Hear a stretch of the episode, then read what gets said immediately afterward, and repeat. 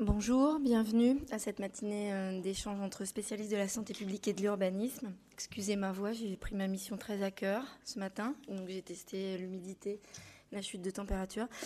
Euh, cette matinée est organisée par l'Institut d'aménagement de l'urbanisme et l'Observatoire régional de la santé. C'est une matinée de dialogue, une fois n'est pas coutume, entre deux univers en alerte à la veille de la COP 21. Euh, donc trois temps sont annoncés, comme vous l'avez vu sur le programme une introduction qui présentera les enjeux et les risques établis.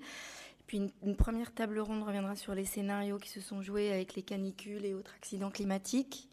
Et puis une seconde se penchera sur les politiques mises en place et les solutions d'urgence. Euh, et pour m'accompagner tout au long de ces débats, au croisement de la santé et du climat, Lionel Charles, qui est au premier rang en face de moi, chercheur, philosophe, sociologue historien et observateur critique, interviendra de temps en temps. Je vous passerai la parole entre les tables rondes. Vous pouvez préparer vos questions. Donc pour démarrer cette matinée, je passe la parole maintenant à Corinne Ruffet, vice-présidente de la région Île-de-France chargée de l'environnement, de l'agriculture et de l'énergie. Bonjour. Bonjour à tous euh, et à toutes. Euh, merci d'être là. Euh, bienvenue pour cette matinée consacrée à l'extension du domaine de la santé. Je vois que l'IAU et l'ORS ont toujours le chic pour trouver des, beaux titres aux événements qu'ils organisent, puisque je me souviens que c'est euh, l'IAU qui avait initié la première des 15 journées régionales du climat, qui s'appelait déjà avec un titre original Chaleur sur la ville. et donc oui, cette matinée, elle clôture le cycle de ces 15 journées régionales pour le climat, qui avait donc débuté en juillet 2014.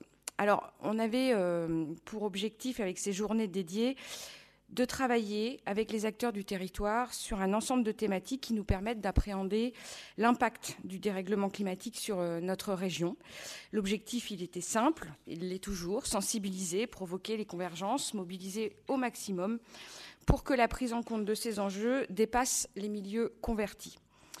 Euh, ce dérèglement climatique, il va faire évoluer la manière dont nous travaillons, dont nous consommons, dont nous nous déplaçons, mais plus généralement dont nous vivons en Ile-de-France. Et vous voyez bien qu'il euh, y a tout un intérêt très fort à penser, euh, et j'y reviendrai, le lien entre santé et climat parce que si on connaît bien ou mieux le lien entre santé et environnement, le lien entre santé et climat ou dérèglement climatique est parfois un peu moins évident et comme je le disais, j'y reviendrai. Alors ce qui est rassurant, c'est qu'on fait tous un pas. Le chemin euh, à accomplir là-dessus, il n'est pas insurmontable et moi je l'ai vu au cours de ces journées, des euh, personnes qui n'avaient pas l'habitude de se rencontrer euh, ont pu échanger ensemble et mettre en commun leurs leur compétences, leur compréhension de ces enjeux. Si chacun dans sa vie, dans son métier, intègre ces fameux enjeux des réductions des émissions de gaz à effet de serre et engage à son échelle des stratégies d'adaptation au changement climatique, alors en effet, on pourra être en mesure d'achever une révolution sans même euh, en avoir l'impression ou si on en a l'impression, en tous les cas, euh, euh, en, rendant cela vivable et facile. Alors on approche du terme de cette année 2015 où on, a réfléchi sur toutes ces questions. Les prochaines semaines annoncent encore un certain nombre d'événements et de débats avant la conférence climat. à la région Île-de-France, nous avons fait le choix, toujours dans cette logique, cette optique d'être euh, à l'initiative de prospective, euh, d'être accompagné dans ce processus de réflexion euh, tout au long de l'année par Pierre Radan, qui a été notre grand témoin autour des questions climatiques. C'est avec Pierre Radan que nous avons écrit la contribution régionale à la conférence climat. C'est un texte que nous avons déposé auprès de l'ambassadeur en charge de l'organisation de la COP 21 et qui est guidé par ce principe qui s'applique à tous, réussir sa vie dans un monde qui respecte le facteur 4. Alors pour l'anecdote, hier je participais à une table ronde sur la déclinaison régionale du scénario After. Euh, vous allez voir ça rapport de manière assez lointaine avec euh, ce qu'on euh, ce qu'on va évoquer ce matin. Scénario After, c'est un scénario qui envisage une, agriculture résiliente à l'horizon 2050 et qui pense euh, notre territoire euh, pour une agriculture qui respecte les impératifs climatiques et, environnementaux.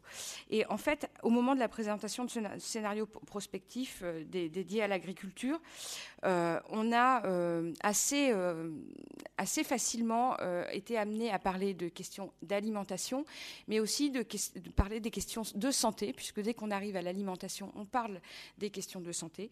Et, euh, ça a été euh, assez intéressant de voir comment, y compris des acteurs du monde agricole, donc on pourrait penser qu'ils sont plutôt éloignés des questions de santé publique, en fait, intégrer déjà dans leur réflexion euh, sur l'élaboration de ce scénario after des questions autour de la préservation de, la santé des franciliens. Et je crois que voilà, on a vu progresser beaucoup les choses là-dessus.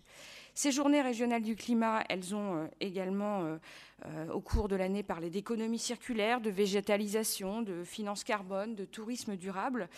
Et voilà, on a, je crois, réussi, et c'est pour ça que je parle longuement de tout le travail qu'on a fait auparavant, on a réussi à aborder tout un tas de sujets différents.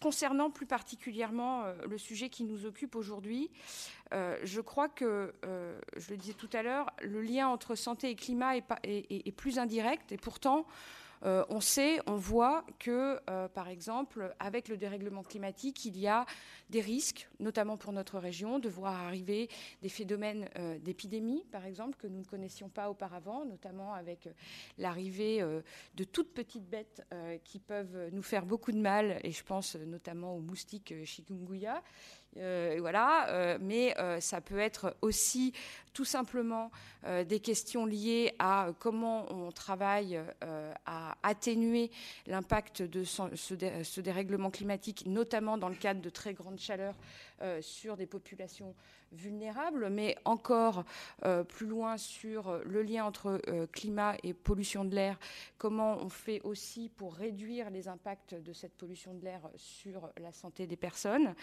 Et peut-être aussi, alors en Ile-de-France, on est, on est moins sujet à ça parce qu'on sait que les phénomènes d'inondation ne sont pas des phénomènes tsunami, mais des phénomènes plus lents.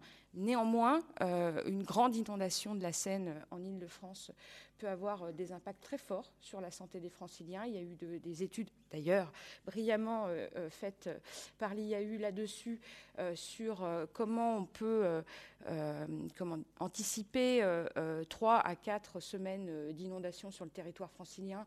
Et notamment, il peut y avoir effectivement des questions de santé publique à régler autour de ces questions-là. Voilà, n'étant pas une spécialiste de ces questions de santé, d'environnement, je ne fais que lancer comme ça à la volée des sujets euh, qui peuvent euh, euh, être abordés ce matin. Je voudrais remercier très chaleureusement les intervenants qui ont souhaité et accepté d'être là aujourd'hui. je pense à Roselyne Sarkissian de la SEM Énergie Positif qui accomplit un, un, travail important autour de la rénovation des thermiques des logements et de la lutte contre la précarité énergétique. Ça a aussi euh, euh, un impact sur la santé euh, des personnes. Il y aura aussi mon ami Bernard Jomier, médecin et maire adjoint de la ville de Paris, qui mène une politique extrêmement ambitieuse sur le territoire parisien autour des questions de santé et environnement.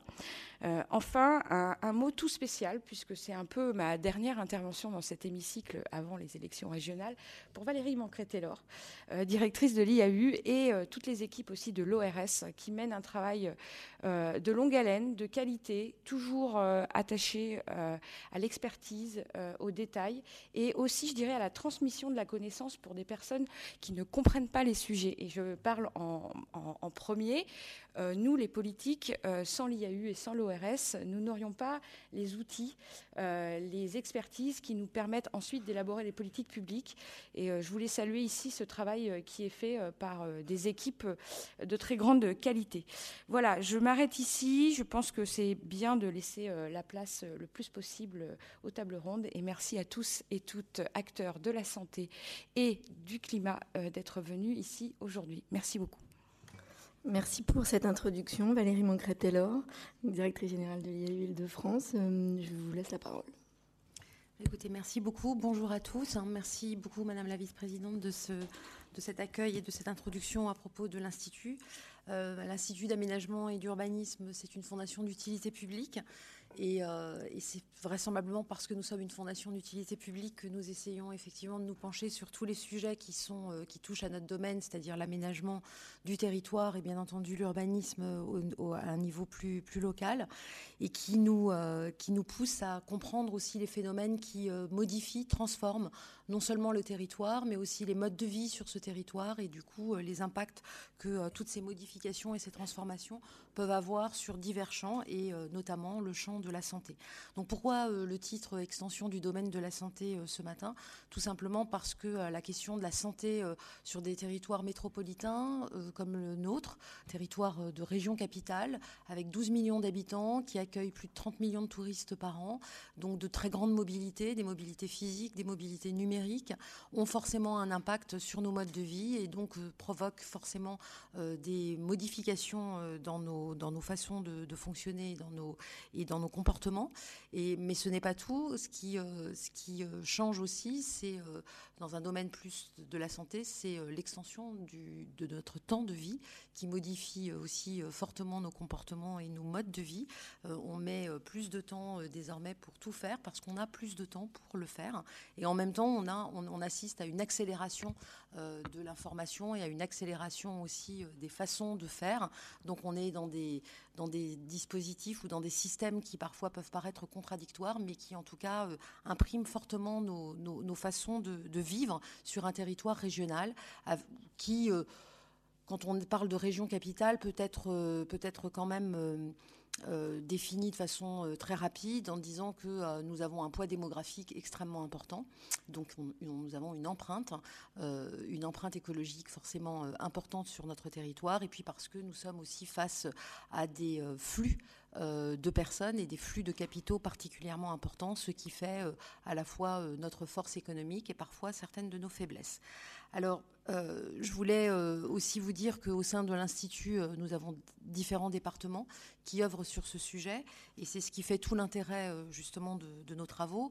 Et en l'occurrence, vous avez peut-être pu récupérer ce matin en arrivant un cahier qui s'appelle Territoire incubateur de santé, qui a été le fruit d'un travail de longue haleine entre différents départements de l'IAU, départements en matière d'aménagement, de mobilité, départements en matière d'habitat, mais aussi bien sûr et surtout grâce au département euh, santé de l'IAU, qui est l'Observatoire régional de santé, qui est un département tout à fait euh, original, euh, qui travaille à la fois pour le compte de la région et le compte de l'État, et qui est doublement coordonné par à la fois l'ARS, l'Agence régionale de santé, et par, et par la région Île-de-France. Alors ce cahier, vous, si, vous le feuilletez, si vous rentrez, vous verrez que les, les, questions justement d'impact de ce qui se passe sur les territoires, sur notre santé, sont extrêmement euh, prégnants. Euh, et, pourquoi? Tout simplement parce que euh, la ville, et je ne vais pas le mettre au futur, subit le changement climatique. Et c'est important qu'on mette ces phrases au présent ce matin. les accidents climatiques qui ont un impact aujourd'hui sur la ville et donc par conséquent sur les citoyens sont extrêmement importants et doivent être regardés de façon précise et de façon sérieuse. Et il est extrêmement important, et c'était le sens de, ce travail autour de ce cahier, d'articuler euh, les questions d'aménagement, c'est-à-dire la façon dont on planifie, dont on programme et dont on réalise ensuite des quartiers, euh, avec les questions de santé publique. Euh, et c'est, alors là, je, j'ouvre deux petites parenthèses. On sait aujourd'hui que l'émission de, des gaz à effet de serre sur un territoire comme le nôtre sont essentiellement la résultante de deux phénomènes. Le premier, c'est nos mobilités. Euh, et le deuxième, c'est euh, tout ce qui s'échappe de nos bâtiments, euh, donc les bâtiments dans lesquels nous vivons, les bâtiments dans lesquels nous travaillons. Donc il y a deux enjeux très forts pour tenter d'améliorer en tout cas les questions de pollution en Ile-de-France. C'est premièrement améliorer les conditions de mobilité, d'où de nombreux investissements en matière de transport collectif pour essayer de réduire euh, les transports, euh, notamment en véhicules particuliers. Et pour la première fois depuis euh, quelques années, on, constate que le nombre de voitures baisse et le nombre de déplacements en voiture baisse, stagne, voire baisse en Ile-de-France, pour que je sois bien précise. Et puis il y a un deuxième enjeu, c'est la question effectivement de l'isolation en fait du bâti pour pouvoir lui permettre d'être le plus efficace d'un point de vue énergétique, parce que l'on sait que l'ensemble des ressources, que ce ce soit des ressources euh, en matière d'air, en matière de euh, en matière de sol, en matière d'eau ou en matière d'énergie fossile, ont, euh, des limites. et c'est bien ce qui caractérise notre 21e siècle, c'est comment répondre à ces questions de, de, de, baisse progressive de ces ressources, donc les protéger au maximum. Et pour les protéger au maximum, il faut travailler ensemble. Donc je vous disais, parler au présent, euh, ensuite, faire travailler ensemble des professionnels qui n'avaient pas forcément l'habitude de le faire et qui le font de plus en plus. Et je reviens à la question de, euh, on, est dans, on est en France, donc on a une grande tradition de planification. Euh, la planification a beaucoup évolué, c'est-à-dire qu'on est aujourd'hui à la fois en train de programmer ce qui se fera à un horizon 2030, 2040, 2050, et en même temps en train de prendre en considération ce qui se passe sur les territoires et les politiques publiques qui sont portées par les acteurs publics et aussi les politiques privées qui sont portées par euh, les décideurs privés.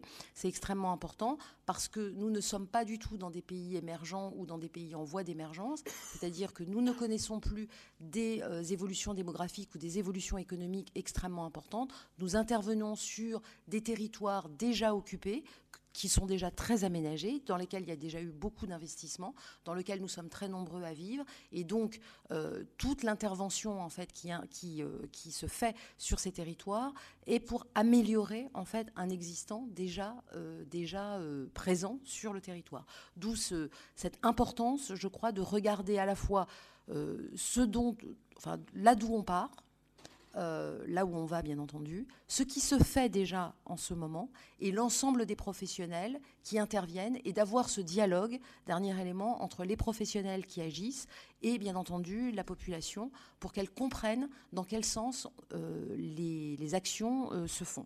Je crois que ces quatre éléments sont extrêmement importants dans l'ensemble des champs et notamment dans, dans, le champ de la santé puisque finalement lorsque l'on s'adresse aux citoyens, une des premières questions auxquelles euh, il est confronté et à laquelle il nous répond, euh, c'est euh, ma santé, mon cadre de vie, le mien, bien entendu, celui de mes enfants, évidemment, celui de mes parents. Euh, voire euh, celui de mes grands-parents, puisque je vous disais, euh, les, temps de vie augmentent. Et donc, on est. Et, ces différentes parties de la population, ces différentes personnes, ces différentes générations qui vivent sur un même territoire, n'ont pas les mêmes attentes, n'ont pas les mêmes difficultés, n'ont pas non plus les mêmes rapports aux choses. Et c'est extrêmement important de prendre en considération l'ensemble de ces éléments. Alors, pour ne pas être plus longtemps, plus, plus long, pardon, dans mes propos euh, euh, introductifs, je voulais juste vous faire part euh, d'une petite bonne nouvelle. Une petite bonne nouvelle, parce qu'il faut toujours en avoir une, et puis par ailleurs, elle est réelle, c'est que entre 2004 et aujourd'hui, c'est-à-dire dans, un pas de temps de 10 ans, ce qui est quand même relativement intéressant à regarder, nous avons pu mesurer que l'empreinte écologique de l'île de France s'améliorait. Alors, euh, je ne vais pas rentrer euh, dans euh, qu'est-ce que l'empreinte écologique, mais en gros, on peut dire que nous avons un certain nombre de ressources en Île-de-France. Nous ne les avons pas toutes, pas toutes celles qui sont nécessaires à notre vie quotidienne, mais en tout cas, nous en avons un certain nombre, dont notamment le sol, l'eau, une agriculture. et, les expériences de Hafter 2050 qui étaient évoquées par, par Corinne Ruffet sont extrêmement intéressants parce que c'est des projections effectivement à horizon 2050 avec des hypothèses des hypothèses de prospective en matière d'agriculture qui méritent d'être regardées. Mais je reviens donc à cette question d'empreinte écologique. L'empreinte écologique de l'île de France s'est améliorée sur les dix ans qui viennent de s'écouler, ce qui veut dire à mon sens, deux choses. Premièrement, c'est que, bien entendu, les politiques publiques, les décideurs privés ont euh, pris en considération un certain nombre de phénomènes, mais aussi les citoyens. C'est-à-dire que dans nos modes de vie, aujourd'hui, euh, à la fois ce qui relève du global, c'est-à-dire de l'ensemble du territoire et des grandes politiques publiques qui doivent être mises en œuvre, euh, un certain nombre de décisions ont été prises, mais en même temps, dans le quotidien, dans la vie de tous les jours, un certain nombre d'actions aussi citoyennes font que cette empreinte écologique a pu baisser. Voilà les éléments un peu introductifs que je voulais vous faire partager avant que les tables rondes ne s'ouvrent.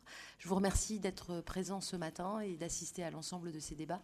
Et je vous souhaite euh, d'excellents débats et d'excellentes euh, interactions entre diverses sphères publiques et privées. Merci à vous. Merci pour développer le cadre de réflexion que vous venez de poser. Allez-y.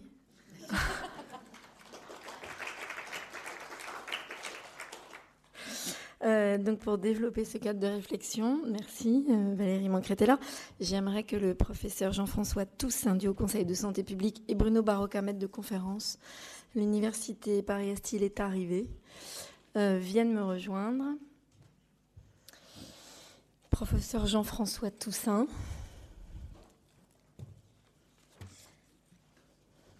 Je vous laisse démarrer cette première table, cette introduction, pardon, pour préparer la première table ronde.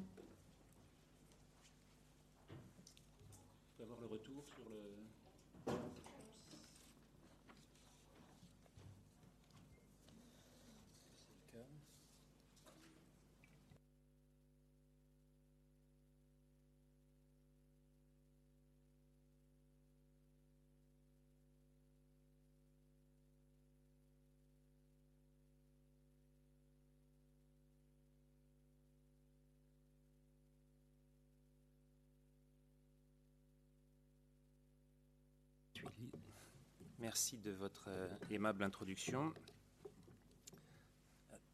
Tout à l'heure en place.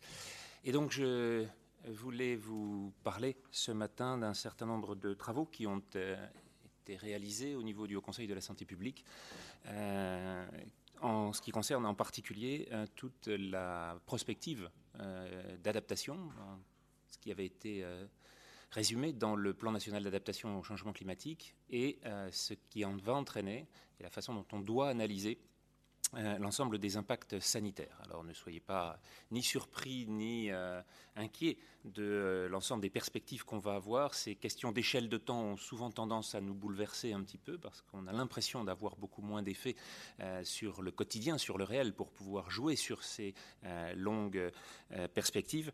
Mais c'est bien par rapport à ce qui vient d'être dit dans les deux introductions qu'il faut remettre la capacité à se modifier l'environnement quotidien pour euh, imaginer et comprendre ce que seront les perspectives de très long terme. Alors ce travail a été initié par euh, le PNAC, par le plan national, euh, mais il a été transcrit par une saisine de la Direction générale de la santé, ici représentée, et en particulier autour de la constitution d'une cellule de veille sur le climat et la santé, et autour d'une vingtaine de grands thèmes balayants euh, de l'alimentation au tourisme, en passant par la gouvernance euh, et la santé, un certain nombre d'éléments euh, qui devaient tenir compte de ces modifications que le changement climatique allait pouvoir amener. Alors ce groupe a réuni un certain nombre de scientifiques et de personnes spécialistes dans leurs différents domaines. Valérie Masson-Delmotte pour le climat, dont on sait qu'elle vient d'être élue à la coprésidence du GIEC la semaine dernière. France Vallée, ici présente, Evelyne Heyer pour toutes les questions de, biodiversité, Gilles Boeuf euh, également, euh, et beaucoup d'autres qui ont euh, donc apporté leur connaissance dans l'ensemble de ces domaines pour pouvoir générer de nouvelles clés de compréhension, et c'était bien ça l'objectif, de pouvoir les intégrer sur un certain nombre de politiques publiques, mais dans un objectif de très long terme, ce dont on a rarement l'habitude euh, pour euh, des lieux, celui-ci, sur lequel euh, l'action au quotidien est prédominante la plupart du temps. Les questions donc sont celles de modification environnementale qui sont la plupart des réponses aux pressions humaines, aux modifications des euh, comportements humains et donc des propriétés émergentes qui vont euh, basculer et modifier euh, les environnements, mais dont le changement climatique, le dérèglement, et c'est bien le, terme actuellement à, retenir, n'est que l'un seul, un seul des très nombreux aspects. Et l'intérêt nécessité pour avancer dans ces domaines et pour faciliter notre compréhension des choses et de bien arriver à comprendre les interrelations entre, euh, euh, entre tous ces impacts, entre tous ces effets et donc les interdépendances qu'il doit y avoir et essayer de comprendre ces interactions complexes. Alors sur le plan climatique lui-même, vous le savez, je ne reviendrai pas sur ce qu'ont été ces augmentations d'1,2 degré en France, 0,6 dans le monde pour l'année dernière. En 2015, les six premiers mois de l'année ont été les plus chauds jamais enregistrés, en particulier le mois de mai.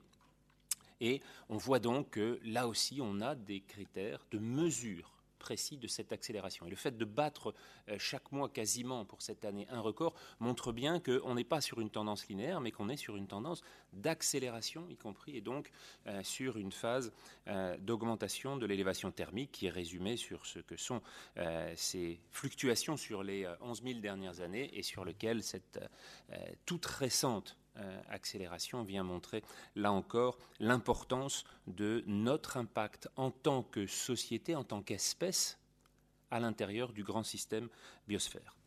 Et donc ça peut déboucher sur des euh, relevés météo et des euh, court métrage euh, par Evelyne Delia euh, à l'horizon 2050, euh, tout à fait intéressant avec un petit 40 degrés moyen à Paris pour cet après-midi du 18 août avec des 43 en Languedoc-Roussillon dont on voit que effectivement c'est bien ce vers quoi cette habitude peut tendre et cette élévation pourra nous amener. Cette élévation elle est essentiellement liée on le sait, au principal facteur euh, des gaz à effet de serre, la production de CO2.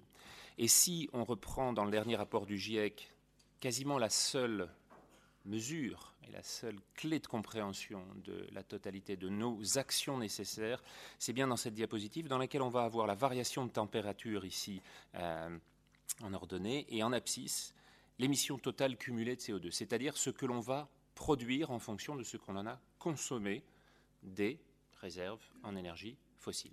C'est principalement ce vers quoi on peut tendre. Et sur cet objectif de 2 degrés, qui est celui de la prochaine conférence des partis euh, à Paris euh, au mois de décembre, si on consomme à peu près le tiers de ces réserves connues, hein, pas celles encore à exploiter en Arctique ou ailleurs, euh, simplement les réserves connues, on voit qu'on est déjà avec un tiers à l'horizon 2100 à ces deux degrés euh, qui sont l'une des échéances possibles de cette conférence. Si on en consomme la moitié, on serait plutôt entre 3 et 3,5. Si on en consomme les trois quarts ou 80-90%, à ce moment-là, on dépasse quasiment tout système de régulation. Et on voit que sur ces élévations-là, eh bien, la principale mesure, et je pourrais arrêter euh, ma présentation sur cette diapositive, c'est de renoncer. Et de renoncer à 80% des énergies fossiles connues, découvertes. Voilà. Est-ce qu'on sera capable de le faire? Est-ce qu'on sera capable avec l'ensemble des aménagements?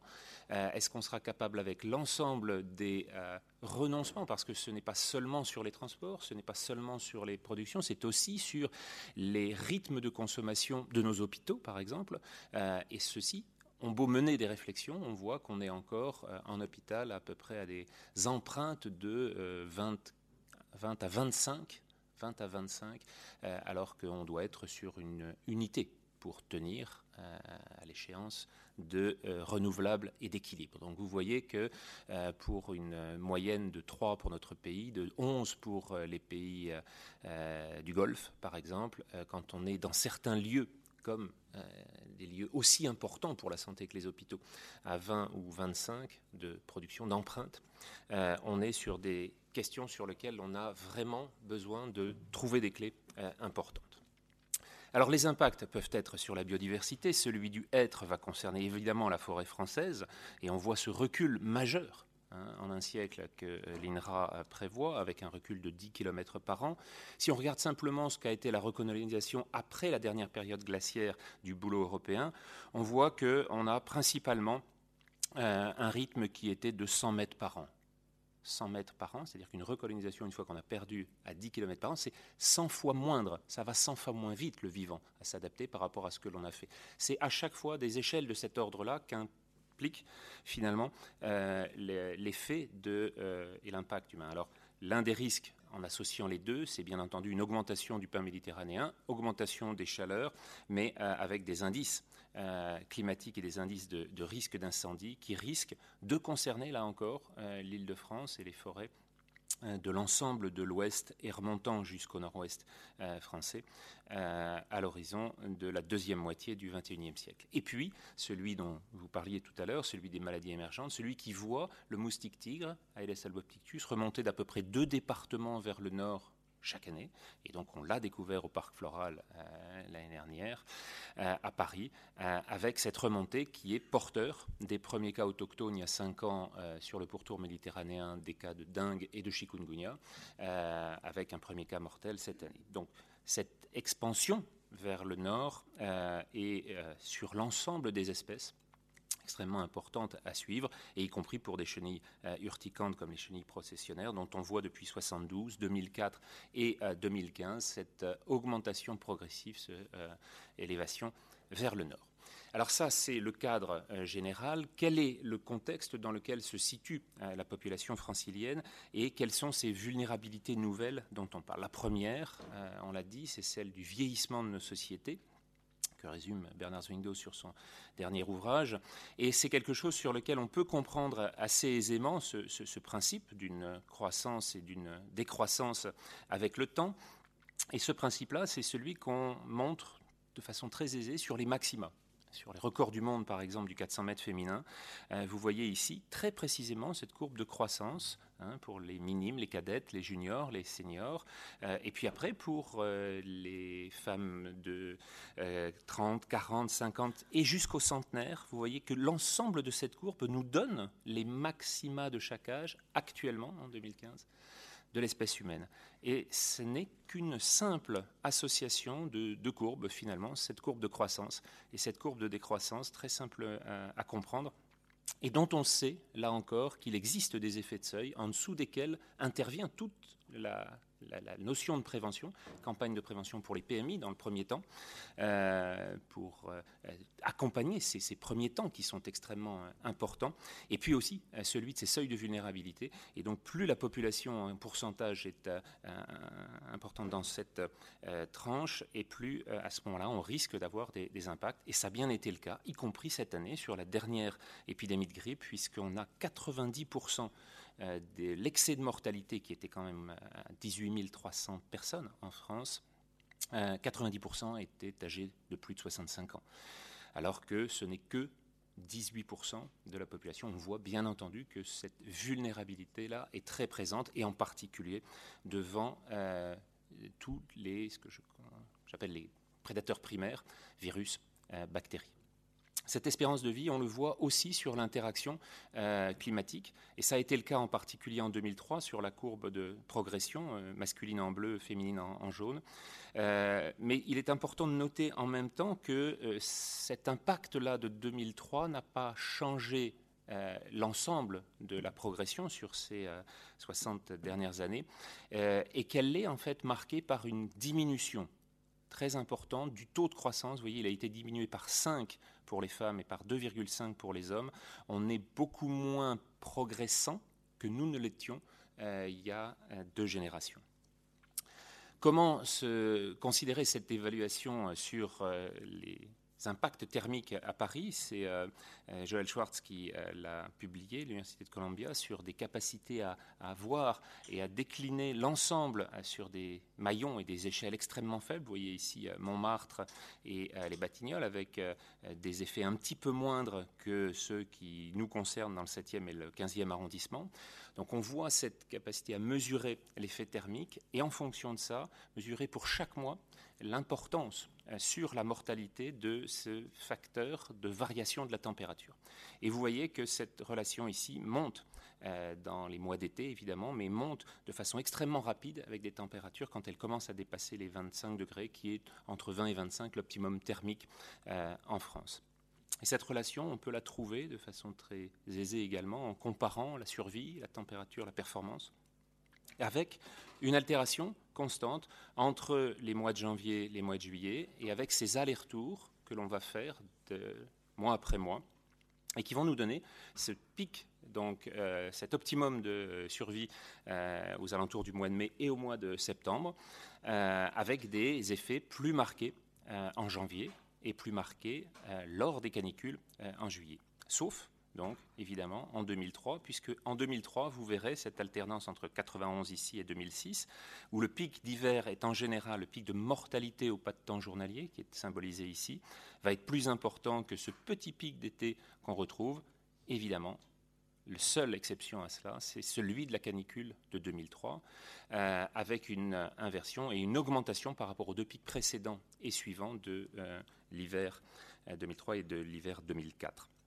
Et donc, euh, ce qui est euh, important de considérer, c'est celui des évolutions possibles autour de cette courbe d'optimum, et donc de voir qu'il pourrait euh, se trouver décalé vers des excès de mortalité en été si cette évolution vers des 2, 4 à 6 degrés puisse se donner. Ça, ce sont les effets directs de la mortalité, les effets directs de la température sur les conditions de survie. Ça, c'est à la fin, je dirais, dans ce phénomène intégrateur qui est l'espérance de vie, qui est la durée de vie totale, mais vous l'avez aussi sur les toutes premières étapes. C'est-à-dire que quand vous reprenez euh, cette évaluation, là encore, de l'équipe de Schwartz, eh bien, vous voyez que pour toutes les grossesses qui, dans les deux dernières semaines, dans les quatre dernières semaines ou dans le dernier trimestre, se sont trouvées à, confrontées à une augmentation de plus de 1 degré, euh, eh bien, on va avoir des impacts extrêmement importants, y compris sur le poids de naissance des enfants, euh, et avec une relation euh, que vous voyez ici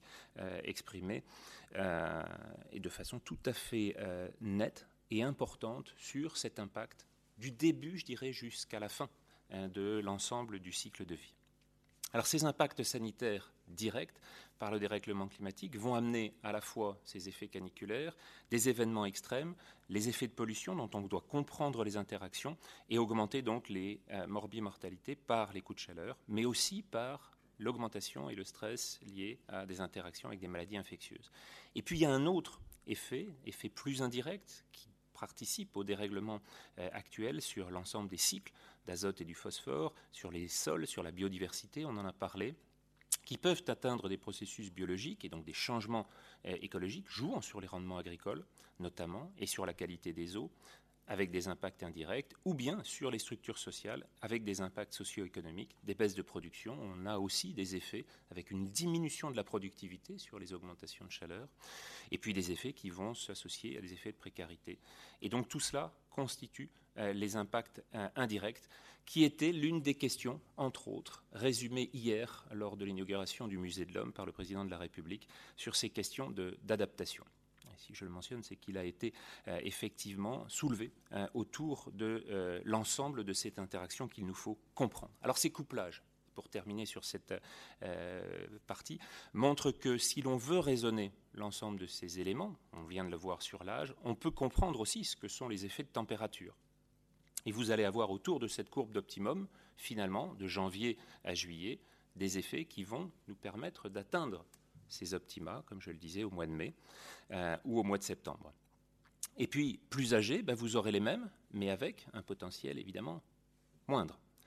Euh, et donc, on peut euh, progressivement comprendre ce que sont toutes les interactions avec l'énergie, l'IMC, le sel, la tension artérielle, la vitamine D, peu importe ce que sont ces relations que vous cherchez à comprendre, soit sur le plan sociologique, soit sur le plan biologique on va avoir pour toutes ces relations progressivement des effets d'interaction qui construisent l'ensemble du potentiel individuel, mais aussi du potentiel d'une société. Et toutes ces surfaces euh, qui sont euh, appelées fronts de Pareto, vont permettre de comprendre un petit peu comment on se déplace au sommet de nos capacités, comment on tombe parfois, comment la médecine ou euh, la récupération par des systèmes sociaux, par des systèmes euh, qui sont très spécifiques euh, de nos sociétés, permettent de récupérer dans ce domaine. Et donc, permettent de comprendre aussi que ce développement-là, depuis le 19e siècle, nous a permis progressivement de nous développer et d'augmenter. Mais dans le même temps, on a toujours ces vulnérabilités. Et c'est à ce niveau que se jouent finalement les interactions avec euh, nos euh, prédateurs principaux, les seuls qu'il nous reste. Hein. On a éliminé toute la mégafaune et tout l'ensemble des ours des cavernes qui traînaient encore en Europe il y a déjà quelques milliers d'années. Euh, mais les bactéries, les parasites et les virus sont ceux qui concernent la santé publique de façon la plus importante et elles s'attaquent au pied de cette, cette colonne de potentiel. Donc la question aussi est celle de euh, ce que nous serons capables de maintenir sur l'ensemble et en particulier dans les conditions économiques qui seront celles euh, des euh, prochaines décennies. Parce que le coût de l'adaptation, s'il est actuellement estimé autour de 100, 150 milliards à horizon de la prochaine décennie, sera beaucoup plus élevé si rien n'a été fait à l'horizon de la moitié de ce siècle. Et donc on voit bien là encore qu'il est important de concevoir ces investissements sur ces échelles de temps parce qu'on voit très bien que par ces augmentations exponentielles quasiment dans tous les domaines, euh, les effets seront beaucoup plus importants.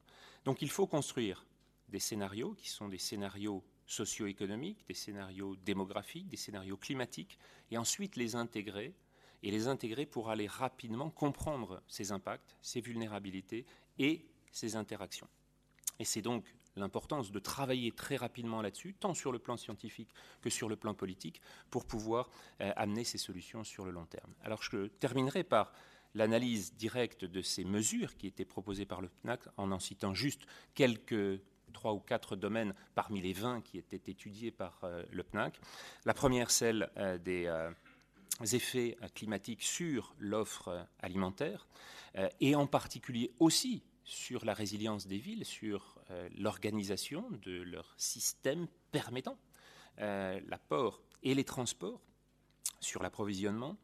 Euh, c'est aussi celui des données hydrologiques et climatiques, celles dans lesquelles le partage de la ressource doit être pensé et proposé avant que la crise ne se produise. Et on en a eu un exemple avec un dilemme sur les bords de Loire entre le refroidissement des centrales nucléaires et l'utilisation de l'eau pour, par exemple, euh, l'irrigation agricole au moment de cette euh, canicule, mais c'est aussi sur la ressource et la qualité, celle de la connaissance des euh, bassins, des aquifères sur le bassin de Seine, avec la connaissance de cette augmentation aussi, vous la voyez, très régulière de l'ensemble des nitrates entre 1970 et, et 2010 sur ces périodes, et donc de connaître également l'ensemble des états des euh, ressources euh, que les plans nationaux santé-environnement, dont Denise Mirou vous parlera euh, dans la deuxième table ronde, ciblent comme un des aspects essentiels de la qualité de l'environnement, qualité de l'air, air intérieur et extérieur, qualité de l'eau.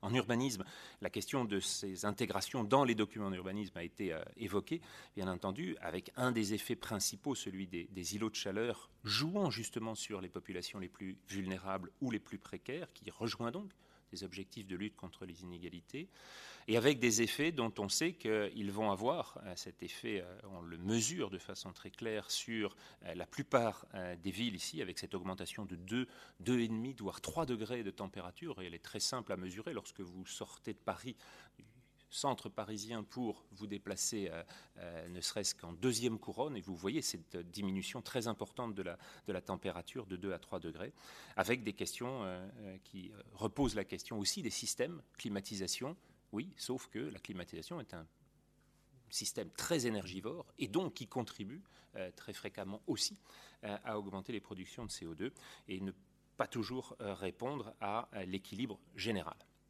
Et donc, pour conclure, les propositions que l'on peut faire sur ce niveau sont à la fois celles de garder l'objectif sur le très long terme, avec la succession, avec les alternances politiques, celle de conserver des, institutions et des capacités d'analyse et euh, de euh, regard porté sur euh, ces, horizons, donc avec le suivi des, interrelations climat-santé, l'intégration dans les plans de santé publique, la tenue d'indicateurs, et puis une, des institutions interministérielles donc au niveau gouvernemental qui restent capables, au-delà du 13 décembre 2015 de maintenir l'intérêt autour des questions de ce dérèglement. On a vu ce qu'il en était après Copenhague, et je crois que c'est le groupe de Rainer qui l'a montré sur l'institution Virchow-Villermé, montrant que finalement l'impact médiatique dans les années qui ont suivi Copenhague a été largement inférieur à ce qu'il était auparavant. Donc maintenir cette, alerte sera important. Au niveau des territoires, d'intégrer ces facteurs de vulnérabilité, tous, particulier vieillissement, mais tous les autres également, pour considérer les marges d'adaptation des populations, de réduire les impacts les plus forts, euh, donc travailler sur l'architecture, on l'a dit, euh, les zones boisées en ville sont des impacts forts, euh, dont on mesure là encore l'impact sur la, la, température et sur la santé. Et la réduction des énergies carbonées est effectivement quasiment la seule de toutes les mesures proposées par le GIEC, qui sera suivie d'un effet majeur sur l'ensemble de la production de CO2, comme vous l'avez vu. Créer des observatoires croisés, le rôle des ORS est également euh, important dans ce, dans ce domaine pour avoir sur la biodiversité, sur le climat, sur les risques technologiques également, euh, des effets euh, qui permettent d'en comprendre les, les, vulnérabilités, et puis d'intégrer cela sur les nouvelles structures de prévention, ce qui va fusionner entre INPES et, et PRUS et INVS, l'ensemble de cette structure de santé publique France. Et puis en recherche, comprendre l'ensemble de ces interactions qu'on qualifie de, non linéaire pour euh, amener sur des programmes et sur des études d'impact euh, une véritable réflexion autour de cette écologie de la santé euh, qu'on doit pouvoir amener, y compris dans les cursus universitaires. Voilà, j'en terminerai là et simplement vous donner quelques références bibliographiques autour de ces, de ces thèmes qui ont, les ont abordés sur ces, sur ces sujets particuliers que vous pouvez retrouver sur l'ensemble de ces ouvrages. Merci de votre attention. Merci. Ah, ça allait sauter, Oui, ce serait bien qu'on ait le. voilà. merci. Professeur Toussaint, vous restez avec nous pour la première table ronde. Euh, Lionel Charles, une réaction après ces introductions? Alors, il faut vous appuyer sur le petit bouton qui s'appelle mic devant vous pour micro. Je pense que le, très grand intérêt, c'est effectivement cette présentation d'écologie de la santé, c'est-à-dire, euh, bon, c'est un peu, et la dimension environnementale, le fait que le changement climatique n'est qu'une des, euh, qui est un des, une des transformations auxquelles on est, enfin, l'environnement est soumis, et de ce point de vue-là, il y a quelque chose de tout à fait intéressant. Le gros problème, c'est l'agir, c'est en particulier, c'est la participation des populations, c'est la compréhension par les populations des enjeux, et le, la façon dont les populations vont pouvoir, peuvent se, positionner d'une façon autonome, indépendante et en même temps intelligente par rapport à ces problèmes. Et là, il y a quelque chose, à mon avis, je pense qu'il y a, encore un, gap, un, fossé très très important entre ce que la connaissance est capable de produire euh, sur les impacts, les transformations nécessaires et les mises en œuvre, la dynamique opératoire, en particulier au niveau de la population elle-même.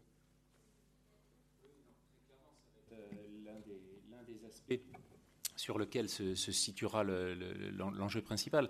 Je crois néanmoins qu'au niveau de la connaissance générale, euh, donc l'appréciation du grand public maintenant tient compte de, des facteurs principaux, pas des détails qu'on voit, mais les facteurs principaux sont diffusés, sont connus.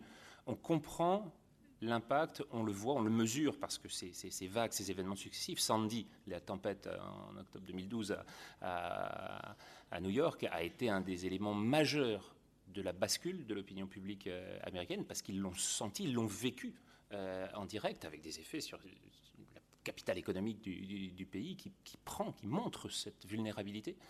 Euh, et, donc on voit que ces éléments-là sont. La question, c'est la différence entre le savoir et l'agir. C'est bien celui que vous mentionnez, celui sur lequel même connaissant les risques, les conséquences, on se dira bon, bah, finalement, est-ce qu'il faut faire autant d'efforts pour arriver à ça sur le très long terme? Mais est-ce que c'est déjà pas trop tard? Est-ce que finalement on a tendance à, renoncer à autre chose que ce à quoi nous devrions renoncer euh, au profit de notre confort quotidien? C'est bien celui-là, hein. c'est celui sur lequel on s'est battu pendant des milliers et des centaines de milliers d'années, auquel on a accédé il y a 100, 150 ans, et qui maintenant nous renvoie à ces effets secondaires. Voilà, sur ces échelles-là, c'est encore d'autres fonctions euh, psychologiques et euh, psychopolitiques, au sens de Sloterdijk du terme, dans lesquels on doit pouvoir intervenir. Merci. Vous gardez bien au chaud vos questions, si je peux me permettre. Je vous propose cinq minutes de pause et puis ensuite on démarre la première table ronde. À la fin de la première table ronde, je vous passerai la parole. Merci.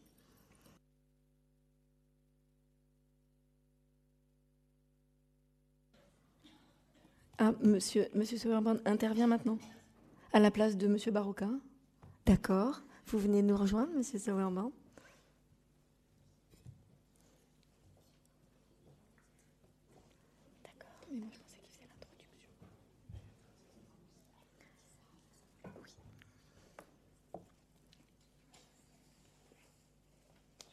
Ça n'a rien contre vous, hein. c'est juste que je n'étais pas prévenue. Alors, euh, je vous présente quand même. Euh, professeur Rainer Saint-Morban du Centre public euh, Virchow-Villormé de la Sorbonne. Euh, et je vous laisse donc introduire ce débat. Je vous promets de ne pas vous appeler Bruno.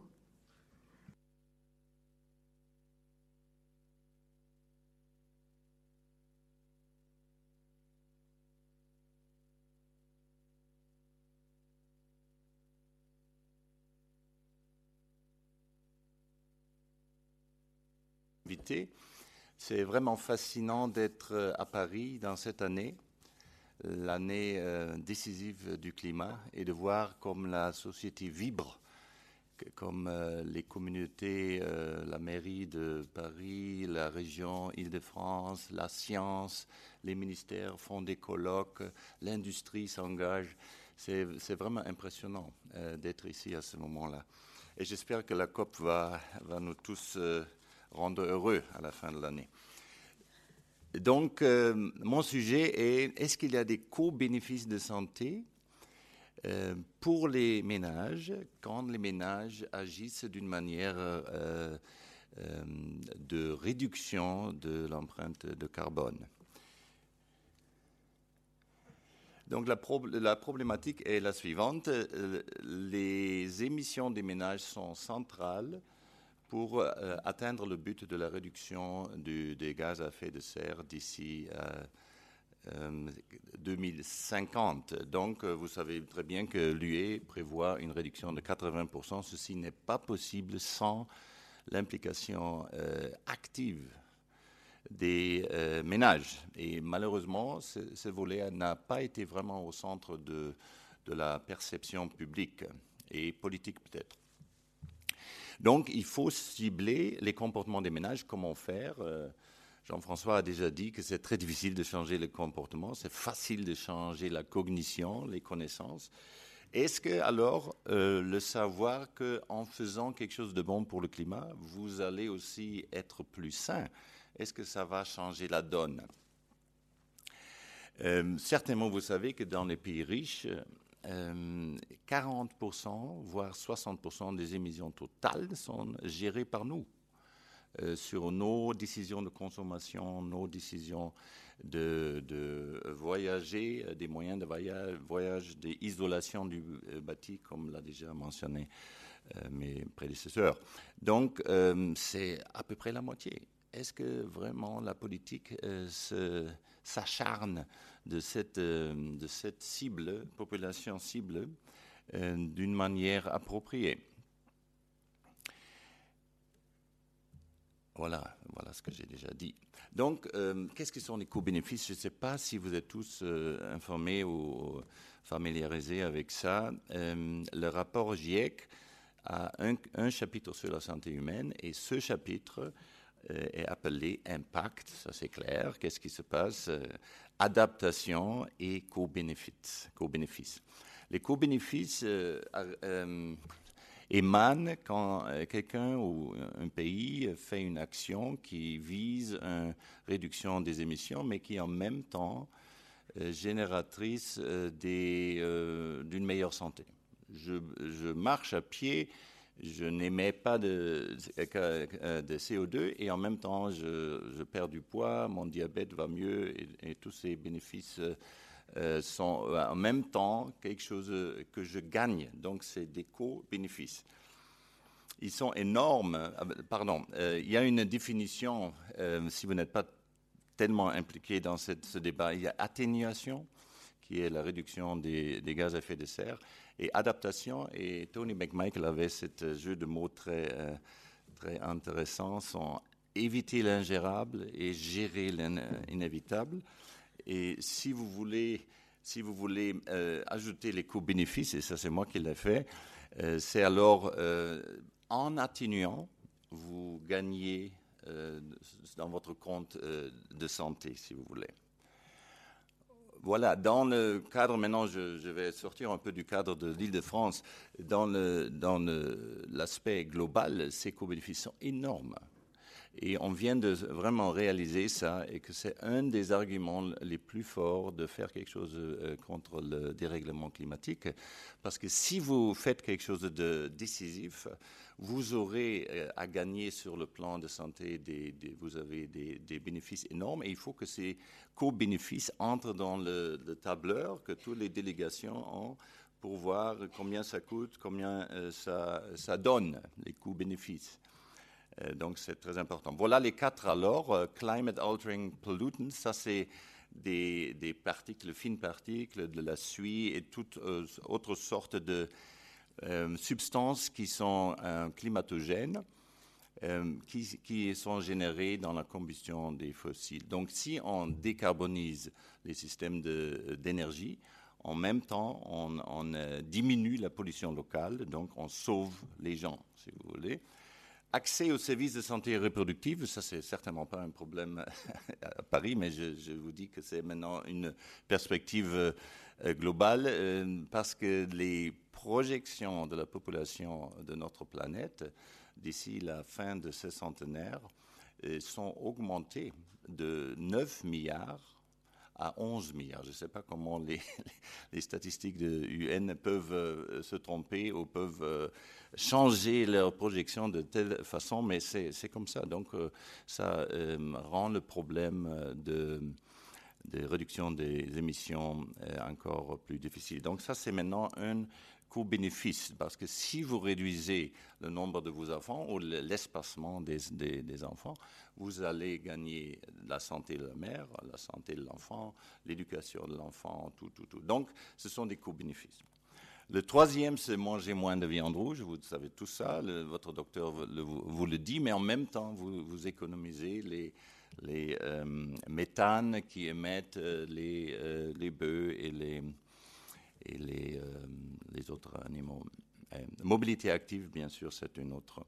Et je vous ai montré là, dans le bas, la réduction du black carbon, c'est-à-dire la suie, et du méthane, qui sont liés à la transformation des systèmes d'énergie domestique, biomass cooking, prévient 2 à 2,5 millions de décès. Donc nous parlons des, des sommes énormes. Mais retournons alors à notre euh, Europe et peut-être à Paris, euh, l'île de France. Donc voilà les trois euh, co-bénéfices qui sont générés dans une population comme la vôtre.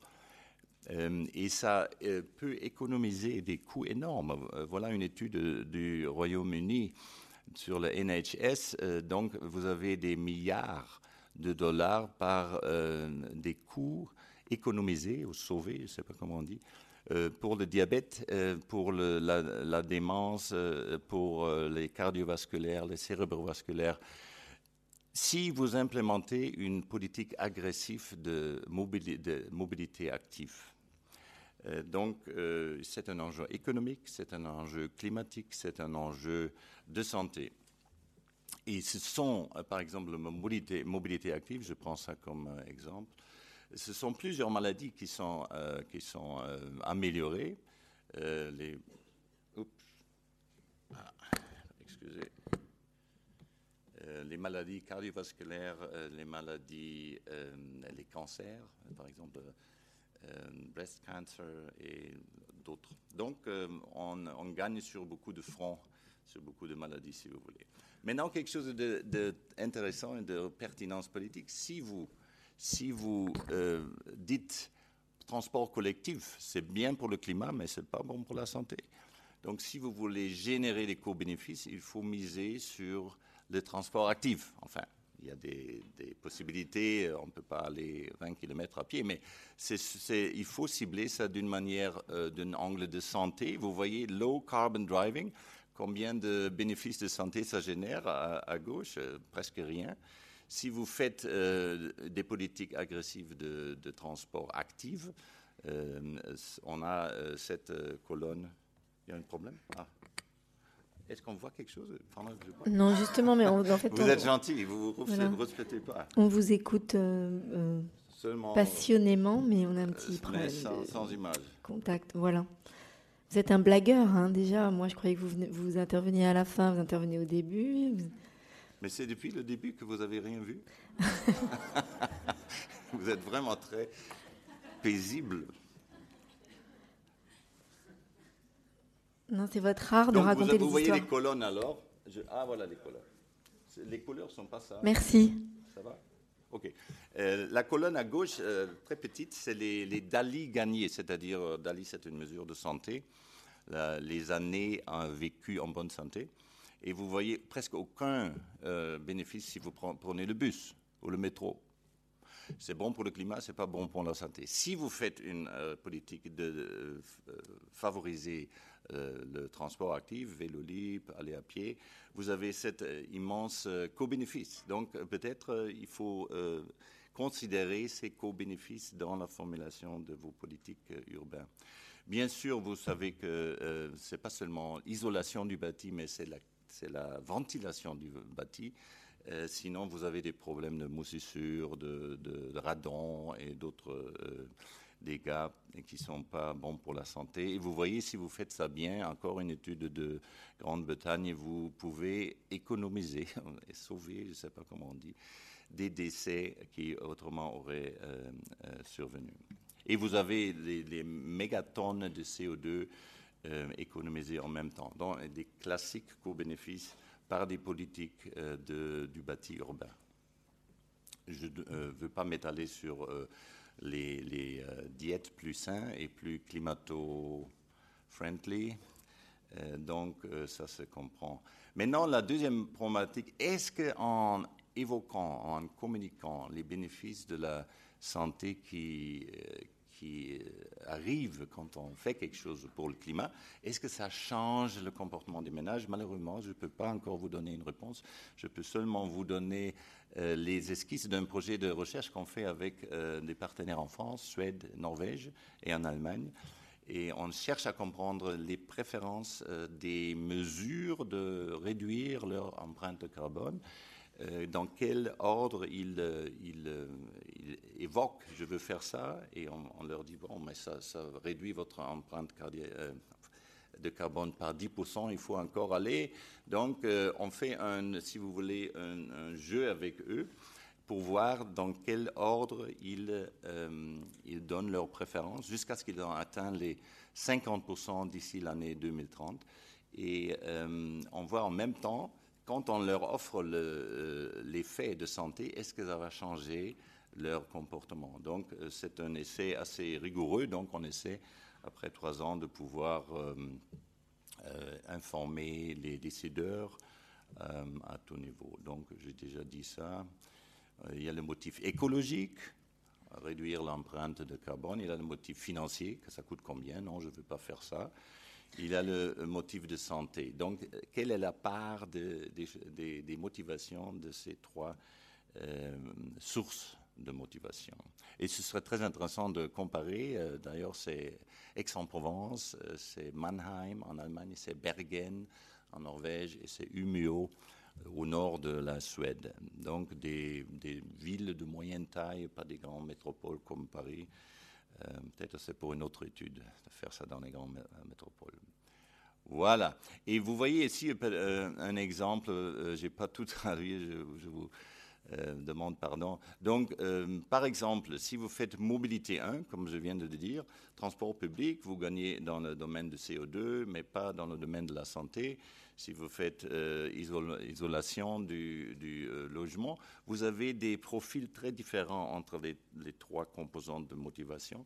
Et on veut, on veut extraire de ces différences quelle est vraiment la part de la santé dans la motivation des gens de réduire leur empreinte euh, euh, Ce qui est intéressant, on a un conseil politique dans lequel sont les députés, sont les, le maire, euh, des villes et les services euh, de, l'eau, les services du bâti, il y a des services euh, du climat. Donc, on fait ça d'emblée pour les engager dans les débats et aussi peut-être dans les solutions.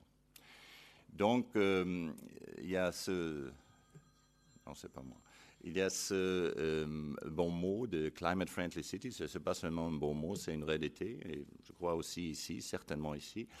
Et si on peut euh, passer le message What's good for the climate is good for health. Ce qui est bon pour la, le climat est bon pour la santé. C'est une simplification, mais c'est un argument qui n'est qui est pas encore utilisé assez. Avec ça, je, je, suis très content de recevoir vos questions. Merci beaucoup.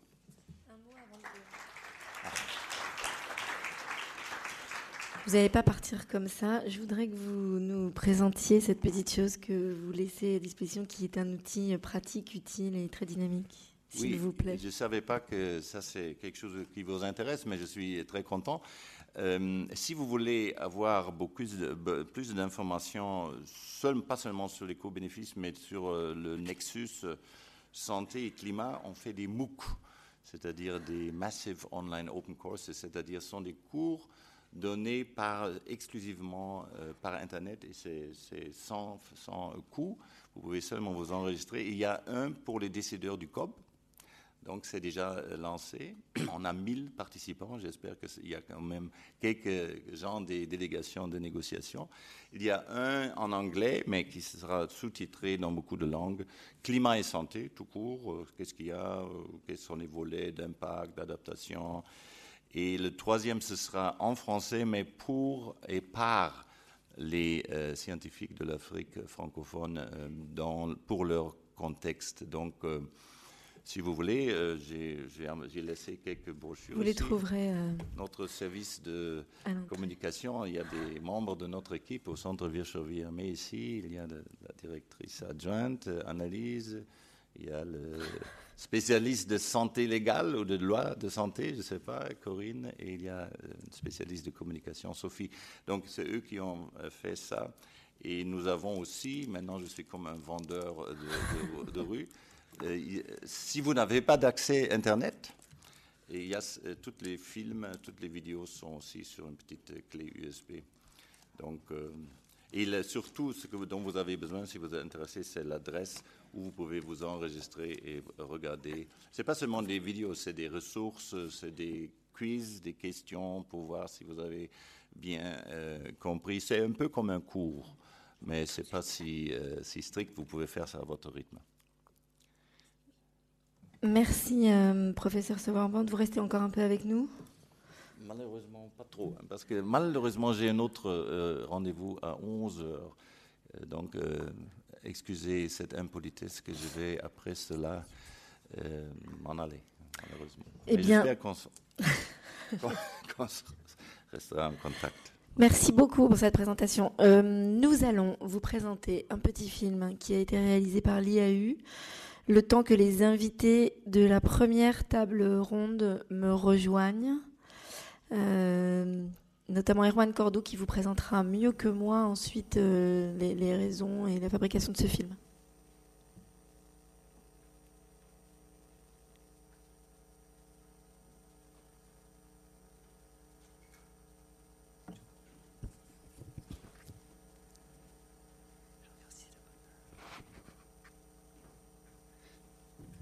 Donc, euh, je me présente Erwan Cordeau, j'interviendrai un peu plus tard.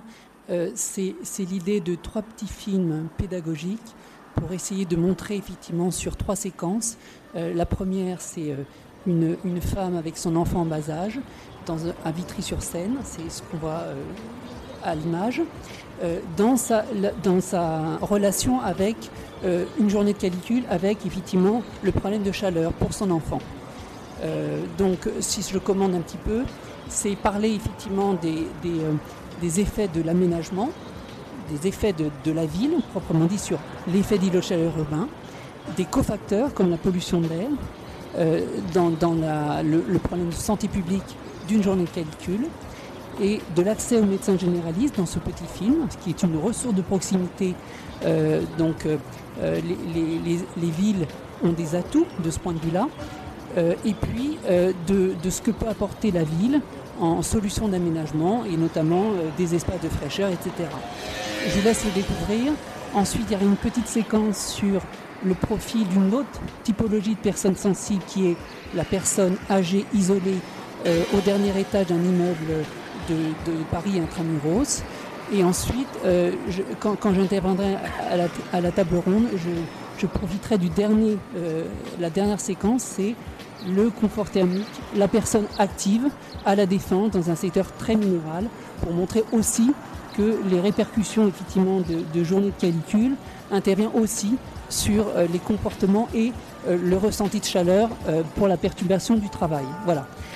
transport public dans, des liaisons domicile-travail et puis lorsqu'on a besoin de se rafraîchir proprement dit dans la ville.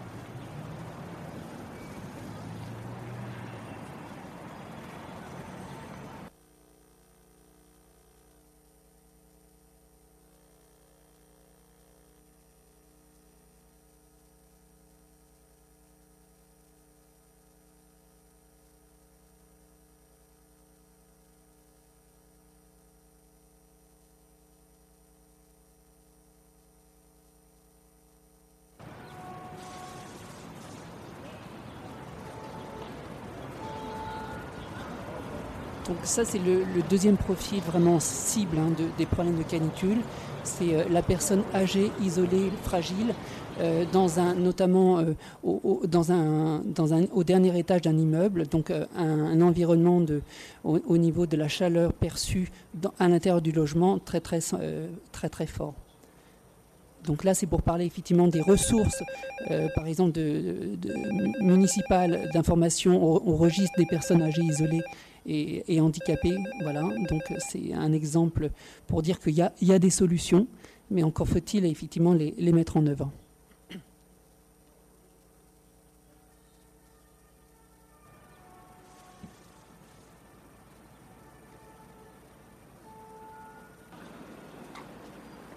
C'est pour parler effectivement des, phénomènes spécifiques de, de, la chaleur en ville. Pourquoi? Parce qu'effectivement, la, la, chaleur a du mal à, s'évacuer la nuit. Les rayonnements infrarouges sont réinterceptés par les façades, notamment dans les rues dites canyon.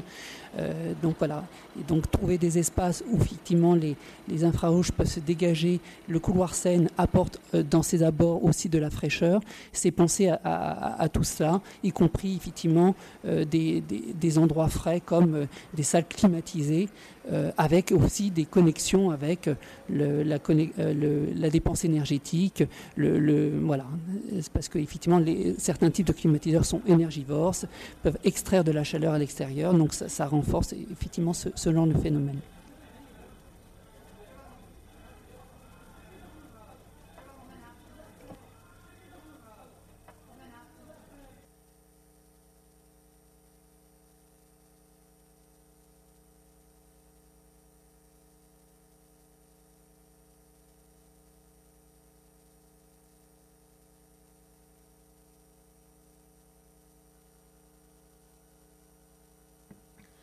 Merci Erwan Cordo. Alors finalement, il n'y a plus de pause, sauf pour ceux qui ont vraiment besoin d'aller boire un verre d'eau.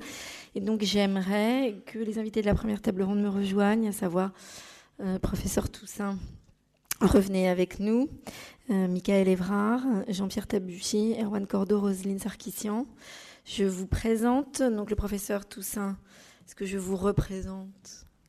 Du Haut Conseil de santé publique, Michael Evrard, délégué général de l'Agence locale de l'énergie du climat de Pleine Commune, Jean-Pierre Tabuchy, directeur santé et environnement du syndicat interdépartemental pour l'assainissement francilien, Erwan Cordeau, donc du département environnement de l'IAU, et Roselyne Sarkissian, présidente du conseil de surveillance de la SEM Énergie Positif.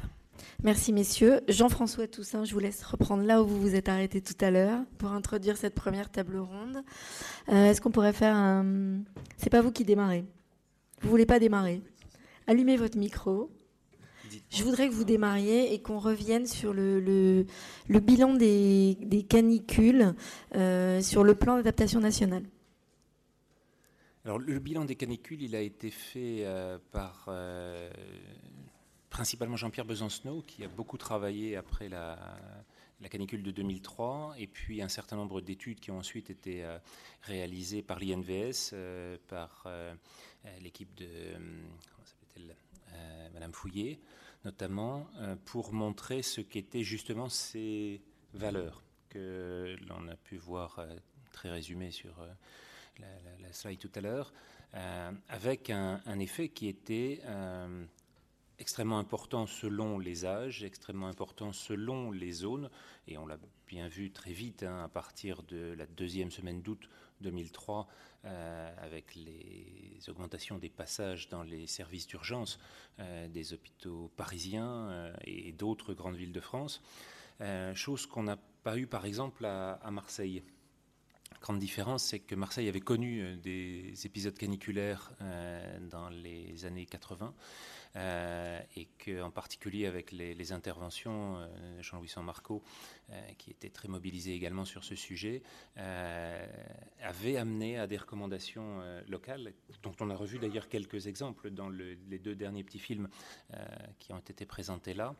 Euh, pour euh, réserver des espaces frais, pour pouvoir euh, utiliser une brumisation plus importante, pour avoir des, espaces humides et, frais autour des sujets les plus vulnérables, et qui ont constitué d'ailleurs un certain nombre des éléments du plan canicule mis en place à partir de là. Alors l'un des aspects positifs derrière, ça a été celui de l'épisode de 2006, dans lequel on a eu une autre phase caniculaire euh, en Ile-de-France notamment, euh, et sur lequel le constat, hein, vous vous souvenez que 2003 c'était globalement 15 000 décès, entre 35 000 et 45 000 décès en Europe, dont 15 000 euh, en France. donc une très très forte mortalité qu'ont connue les Russes par exemple en 2010 également. Mais en 2006, avec la mise en place du plan ou parce que l'impact thermique était peut-être un petit peu moins fort. Enfin, en tout cas, euh, on se met sur le plan de la santé publique avec un effet positif du, plan canicule. Euh, l'impact a été beaucoup plus faible beaucoup plus faible et donc une mortalité moins importante euh, à partir de ce moment-là. et donc sur l'ensemble de ces, de ces effets, on voit que ces mesures adaptatives permettent de réduire une partie de, euh, l'effet. Euh, et en particulier, là encore, euh, les mesures que l'on revoit, celles de la, mise à disposition de, services sociaux, celle de la connaissance de l'état de santé des personnes, celle de se tenir au courant de leurs conditions thermiques dans les appartements, va être un, un phénomène essentiel pour déclencher une alerte individuelle plus précoce. Merci. Michael Evrard. Euh, on, pourrait revenir justement sur cette histoire de, géographie euh, dont parlait le professeur Toussaint. C'est micro. Bonjour, merci de nous, permettre de prendre la parole. Euh, je vais euh, un peu compléter, préciser effectivement sur euh, le territoire de Pleine Commune, mais je ne vais pas détailler ce qui a déjà été dit, c'est pas la peine. Pleine Commune, pour ceux qui connaissent pas, c'est tout le territoire au nord de Paris et à l'ouest de la Seine-Saint-Denis, donc c'est Aubervilliers, Saint-Denis, La Courneuve, des villes assez célèbre. Euh, je précise tout de suite, le, la question du climat de la santé renvoie déjà à la question, ça a été dit, mais euh, je, le détaille, à l'état sanitaire de départ. C'est-à-dire que euh, sur un territoire où la précarité économique, scolaire, sanitaire, politique est déjà importante, le climat n'est qu'un facteur aggravant. J'en veux pour preuve la question de la désertification médicale. On le voyait dans le petit documentaire. la présence de médecins spécialisés sur le territoire de pleine commune est bien inférieure à la moyenne francilienne. Et, du coup, euh, le pouvoir public a remis des centres de santé, des choses comme ça, mais on voit bien que c'est une question euh, essentielle. Euh, la question de l'espérance de vie aussi est déjà bien impactée. Vous avez vu, c'est une image un peu célèbre.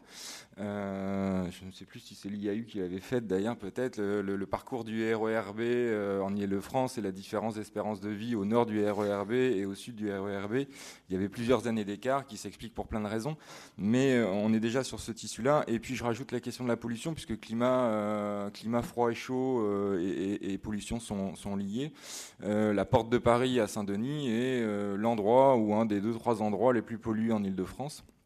Et on a des impacts massifs déjà importants. Donc voilà, le climat n'est qu'un facteur aggravant et, ces facteurs dépendent beaucoup du territoire d'origine. Et sur pleine commune, on est particulièrement déjà fragile par rapport aux impacts climatiques.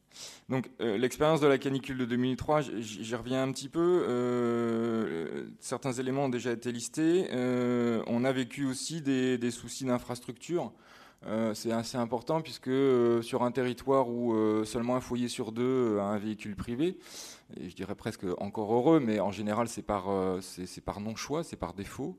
Euh, quand le RERD euh, tombe en panne parce qu'il fait trop chaud et que les rails ne fonctionnent plus pendant 3-4 semaines, ça a des impacts immédiats sur la distance habitat-travail, la capacité des gens à se déplacer, et, et, et c'est pas, pas innocent.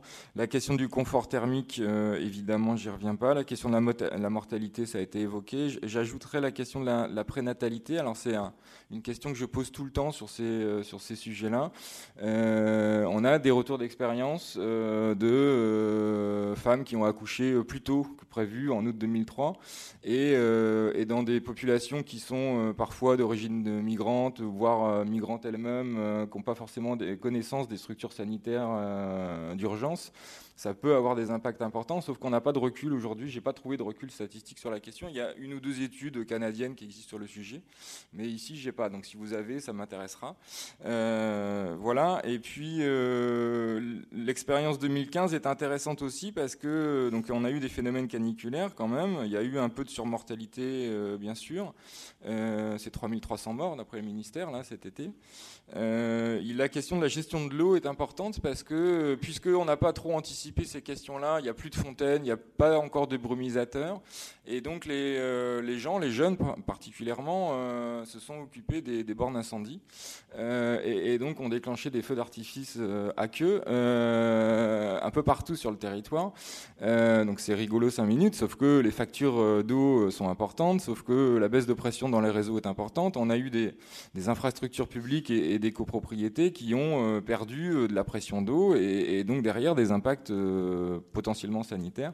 Voilà, qu'on a des, gestions directes et indirectes des impacts euh, de la canicule.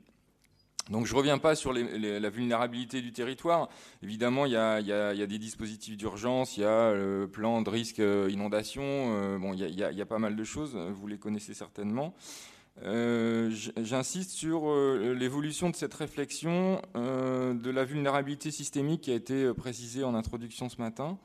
Euh, disons qu'on essaye d'avancer là-dessus et de décloisonner les compétences. Euh, les services de pleine commune et des villes sont souvent des compétences en silo, donc euh, les, faire réfléchir à la question systémique, c'est pas innocent. Je prends, je prends un exemple un peu provoquant, mais quand pleine commune, il y a deux ans, a réalisé son étude de vulnérabilité climatique, qui était un petit peu à la pointe sur le, sujet. Euh, il y avait tous ces éléments-là, mais il n'y avait pas l'agriculture. Et, donc j'ai, euh, manière un peu provocante, j'ai dit euh, effectivement, il n'y a pas d'agriculture sur plein de communes, mais les gens mangent. Et, donc c'est de la vulnérabilité indirecte, c'est-à-dire que l'agriculture va être impactée et par la crise des ressources, et par la crise énergétique, et par la crise des terres arables, et par la crise climatique. Donc c'est systémique. Et donc à un moment donné, il y aura forcément d'une manière ou d'une autre des impacts sur ce que les gens mangent. Et sur un territoire où le choix de l'alimentation est fortement contraint par la capacité économique, euh, on peut se dire qu'il euh, y aura peut-être là plus d'impact que euh, dans le 7e à Paris, puisqu'on est dans le 7e à Paris. donc ça, c'est des, choses qu'il faut prendre en compte et, qui obligent à réfléchir un petit peu autrement. On n'est pas très éduqué en France à réfléchir en systémique, c'est culturel, mais voilà, c'est important sur un territoire comme le nôtre qui a 420 000 habitants et les revenus les plus faibles de France ou, quasiment. Alors, je termine. demain L'actualité mondiale nous montre que euh, c'est souvent les plus précaires qui, trinquent les premiers. Hein. Donc euh, on, peut se dire que euh, le LSN Saint-Denis est particulièrement pleine commune. A priori, va être impacté, les populations vont être impactées parmi les premières. On a encore quelques lacunes prospectives sur l'avenir du climat. On peut supposer des événements. Des risques de pluie violents accrus, des événements type tempête 1999, des choses comme ça. Bon, c'est c'est assez marginal. La montée des eaux à pleine commune nous nous concerne pas trop encore, donc ça on verra plus tard. Euh, mais voilà, c'est le en termes de froid et de chaud, par exemple, la question du confort thermique d'hiver, on voit bien que les hivers sont plus doux, mais il y a quand même des gens qui ont froid, et, surtout la question du confort thermique d'été euh, devient prégnante. Euh, mais on est sur une, un territoire où c'est difficile d'avoir des modèles à assurer en termes de température.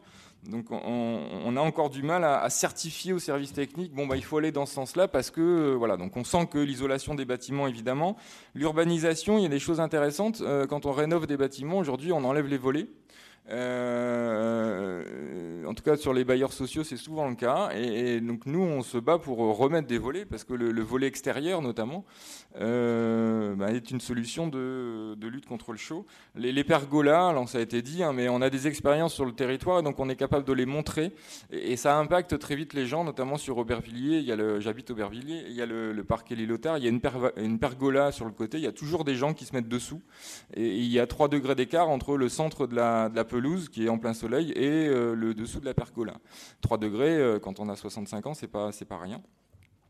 Euh, donc on essaye de développer ce genre de choses et accélérer la, prise en compte.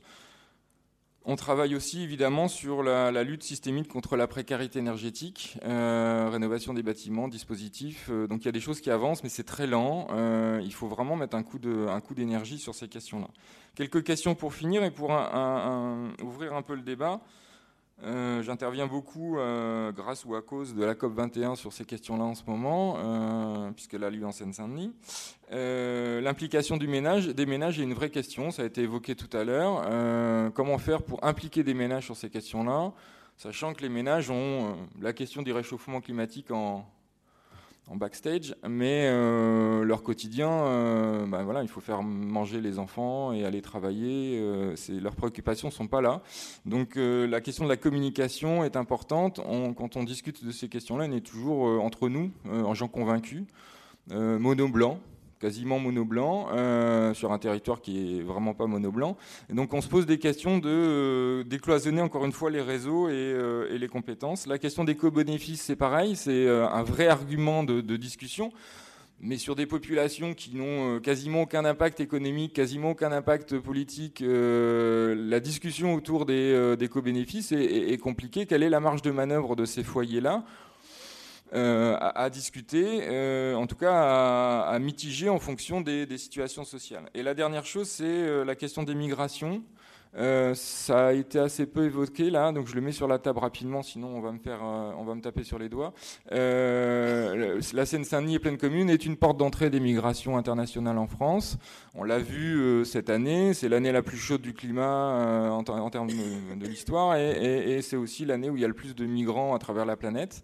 et on peut se supposer que la, crise récente des migrations, voilà, Proche-Orient va forcément euh, arriver à un moment donné à pleine commune et euh, donc ça pose des questions de l'accueil, de l'état sanitaire, de, euh, l'évolution des populations internationales en lien avec les crises climatiques, agricoles, systémiques.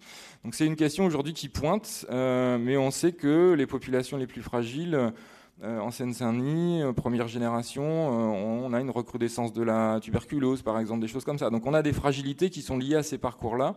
La question des Roms aussi, évidemment, arrive sur la table. Donc voilà, on est le territoire le plus sensible à ces questions de vulnérabilité sociale. Merci beaucoup, euh, professeur Toussaint. Peut-être une réaction sur les statistiques de naissance avant qu'on continue? Oui, euh, juste avant, sur la, sur la, dernière, je pense que vous avez parfaitement raison. C'est un des points sur lequel l'un des impacts par le biais des migrations va être le plus important. On est très loin de la mer et pourtant celui-là va jouer aussi en même temps que celui du dérèglement climatique. Et on le voit ne serait-ce que pour prendre la succession des événements sur l'Afrique du Nord et sur le Proche-Orient.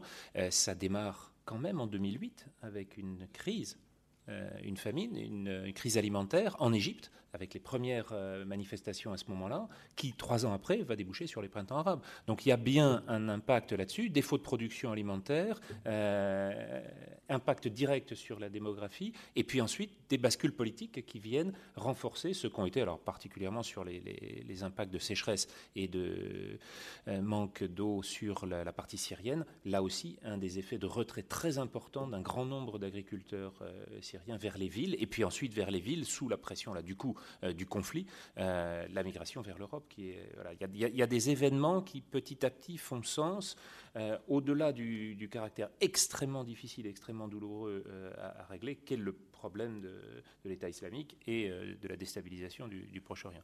Pour revenir juste sur les, questions de, statistiques, je me tourne là pour le coup vers la, DGS pour savoir ce qui est sorti actuellement. Il n'y en a pas beaucoup connu, publié. ce que l'on voit, c'est qu'effectivement, il y a des effets, je vous les ai montré sur la partie naissance. Donc il y a bien des impacts sur la fin du développement. Et on comprend bien là encore par le biais des optima que je vous montrais qu'il y, a une température idéale. Si vous êtes à moins 20 sans couverture à l'extérieur, la grossesse est difficile. Si vous êtes à 40 degrés, elle l'est aussi. Il y a quelque part, pour cette performance-là, c'en est une aussi, et je m'adresse à toute la moitié féminine de la salle pour le savoir beaucoup mieux que nous, euh, c'est aussi euh, un, combat qu'il faut mener, c'est aussi quelque chose qui est euh, porter, c'est un engagement physique complet sur lequel on a, là encore, un lien d'Optima qui fait qu'on peut très bien imaginer. Alors est-ce que ça joue sur la prématurité et sur quelques jours ou quelques semaines d'avance par rapport. Euh, là, il faudra qu'on regarde de façon plus précise. Je n'ai pas d'éléments euh, factuels en tête, mais on peut très bien l'imaginer. Oui. Avant de continuer, Lionel Charles, une réaction? Parlez dans votre micro, euh, s'il vous plaît. Oui, excusez-moi. Spontanéité. Le, la, votre remarque me fait penser justement à un point qui est un point, mais on peut dire presque quasiment aveugle, c'est la question du genre, effectivement par rapport à toutes ces problématiques. Bon, alors là, évidemment, problématiques climat et en même temps des problématiques sociales, disons, donc des, vulnérabilités euh, qui s'additionnent qui se, les unes aux autres, etc. Mais pas simplement, c'est aussi une question de, dynamique, c'est une question de, de, capacité, de capacité, de possibilité, justement, différentes populations, etc., de se positionner, d'agir, d'intervenir, etc. bon, évidemment, enfin, je pense que c'est un sujet qui est très, très, très, très large. Évidemment deux, secondes, c'est un mot que j'ai pas forcément cité, mais c'est la question aussi de l'injustice et de la justice climatique, parce que euh, c'est un sujet qui, arrive sur la table, qui émerge en France, qui est très, nouveau. On est quelques-uns à, le défendre, mais on est vrai, effectivement là-dessus, la, discrimination aussi de, genre sur ces questions climatiques. Juste une précision pour répondre à Monsieur, l'Iran aujourd'hui n'a plus d'eau potable globalement. Euh, L'Iran, ça va être 50-60 millions de migrants dans les dix prochaines années. Je serais curieux de savoir comment on va réagir. Mm nord-est de l'Inde aussi. Euh, juste la question du genre, pour l'impact direct, c'est une équivalence ou quasi. Quasi, il n'y a pas de différence. Ce sont des, processus tellement anciens dans les régulations nécessaires que l'effet sur les femmes est identique à l'effet sur les euh, hommes. La, différence, par contre, c'est celui de l'âge. Et donc, du coup, on va induire d'autres éléments, mais qui ne sont pas directement liés au sexe, qui ont des différences euh, d'espérance de vie liées au sexe. Jean-Pierre Tabuchy, euh, sur la santé et l'environnement. Je vous écoute. C'est votre tour. C'est mon tour. je ne sais pas par quel vous prendre le sujet. moi, je suis, euh, suis pas du tout un spécialiste de santé parce que effectivement, j'appartiens à une direction santé-environnement euh, pour des questions d'exposition des salariés du SIAP à tous les risques sanitaires liés au métier de l'assainissement. par contre, je, suis impliqué dans les travaux de préparation de la COP 21 euh, sur le, sur le volet eau. Euh, et effectivement, le cycle de l'eau est euh, le premier cycle naturel qui est réellement impacté par le changement climatique. Et c'est à travers le cycle de l'eau que l'on en sentira une grande partie des conséquences. Hein. On a parlé beaucoup de, questions de santé. Donc, tout le volet alimentaire est bien entendu très fortement sous-tendu par, par la, disponibilité de la ressource en eau. Alors pour ce qui est de l'agglomération parisienne, euh, nous on a des. Donc moi je travaille dans le domaine de l'assainissement. Euh, et donc la préoccupation, les, préoccupations majeures par rapport au changement climatique sur le bassin de la Seine, ils sont principalement focalisés sur la question des sécheresses, en fait. Aujourd'hui, il n'y a aucune, aucun travaux scientifique qui est capable de montrer qu'il y aura un effet quelconque sur l'occurrence d'une l'augmentation des inondations, sur les plus extrêmes, tout ça. Il n'y a rien qui est capable de montrer scientifiquement qu'il y a un signal dans ce sens-là. La seule chose qui se dessine, c'est une baisse euh, probable de la hauteur totale des, pluies, des, pluies, et des précipitations annuelles, euh, mais sur les phénomènes extrêmes, rien. En revanche, la question de la sécheresse, euh, elle est majeure. tous les travaux convergent pour dire qu'il faut s'attendre à une baisse du débit de la Seine en particulier, hein, de l'ordre de entre 15 et 40, même 60% de baisse du débit de la Seine euh, pendant les, périodes estivales. Et ça, ça pose deux questions derrière. Euh, c'est d'une part la capacité que l'on aura euh, à maintenir la Seine en bon état dans le futur. on est en train d'engager, on a engagé déjà des milliards de travaux et il reste quelques milliards de travaux à terminer pour atteindre le bon état de la qualité de la Seine. maintenir la Seine en bon état à l'horizon 2050 parce que les effets, ils sont demain en fait. Hein. on ne se rend pas bien compte, hein, mais euh, la, baisse de 30 à 40% des débits, c'est pour 2050, c'est peut-être 2045, ça sera peut-être 2065, peu importe. Dans le temps de la planification, c'est demain. Hein. Et donc euh, ces effets-là, à cet horizon-là, euh, l'agglomération parisienne sera, devrait dépasser, enfin la, zone sur laquelle on traite les eaux usées, aujourd'hui c'est 9 millions d'habitants, ça va dépasser les 10 millions d'habitants. Donc dans ce contexte-là, plus de pollution à traiter. Euh, maintenir la Seine en bon état, ça veut dire rejeter moins de flux de polluants. Et ça, c'est un challenge sur lequel on se pose beaucoup de questions. Et la deuxième question qui est derrière ça, c'est la disponibilité de l'eau pour euh, l'alimentation en eau potable et pour l'agriculture. Aujourd'hui, l'agriculture sur le bassin de la Seine, c'est très peu, c'est 2% des prélèvements. Euh, on a parlé tout à l'heure d'agriculture résiliente, c'est vraiment l'orientation qu'il faut prendre. Si on exporte les pratiques culturelles du sud-ouest sur le bassin de la Seine, on va à la catastrophe. Donc ça, c'est le, deuxième sujet. Euh, après, l'autre chose sur laquelle on n'a aucune aujourd'hui euh, vision claire, on est sur une baisse tendancielle des consommations d'eau. Euh, parce qu'on ne supporte pas encore tous les effets du changement climatique. En revanche, les quelques épisodes caniculaires qui se sont produits ont montré une augmentation très importante de la consommation d'eau. Et si ce sont les consommations observées dans ces moments-là qui seront les consommations d'eau de demain, il y aura probablement aussi un problème de disponibilité de la ressource en eau, mais là, c'est vraiment trop tôt pour, euh, pour, euh, pour, pouvoir dire quelque chose. Voilà rapidement ce que je peux dire. Donc, la question des inondations, on en parle beaucoup, mais pour nous, ce n'est pas le sujet. par contre, la question des sécheresses, oui. Juste une dernière chose, il y a forcément plus de risques sur la question, enfin des évolutions qui seront probables hein, sur la question des pluies, euh, parce qu'on est dans un système qui aura plus d'énergie. Donc dès qu'il y a plus d'énergie dans un système, euh, bah, forcément les risques de débordement sont plus importants. Mais scientifiquement, aujourd'hui, on ne peut rien dire. Merci. Erwan Cordo, justement. Excusez-moi. Euh, Question euh, Vous n'avez pas évoqué euh, l'assainissement Parce que la baisse du niveau d'étiage de la Seine peut avoir des conséquences sur l'évacuation des, eaux sales et des choses comme ça. Enfin, on en a discuté. Est-ce que vous pourrez en dire quelques mots? Parce qu'en termes d'impact sanitaire, c'est important aussi. Donc, le, sur le plan physique, bah, si le niveau de la Seine baisse, ça favorise l'écoulement. Mais bon, ça, c'est pas le sujet.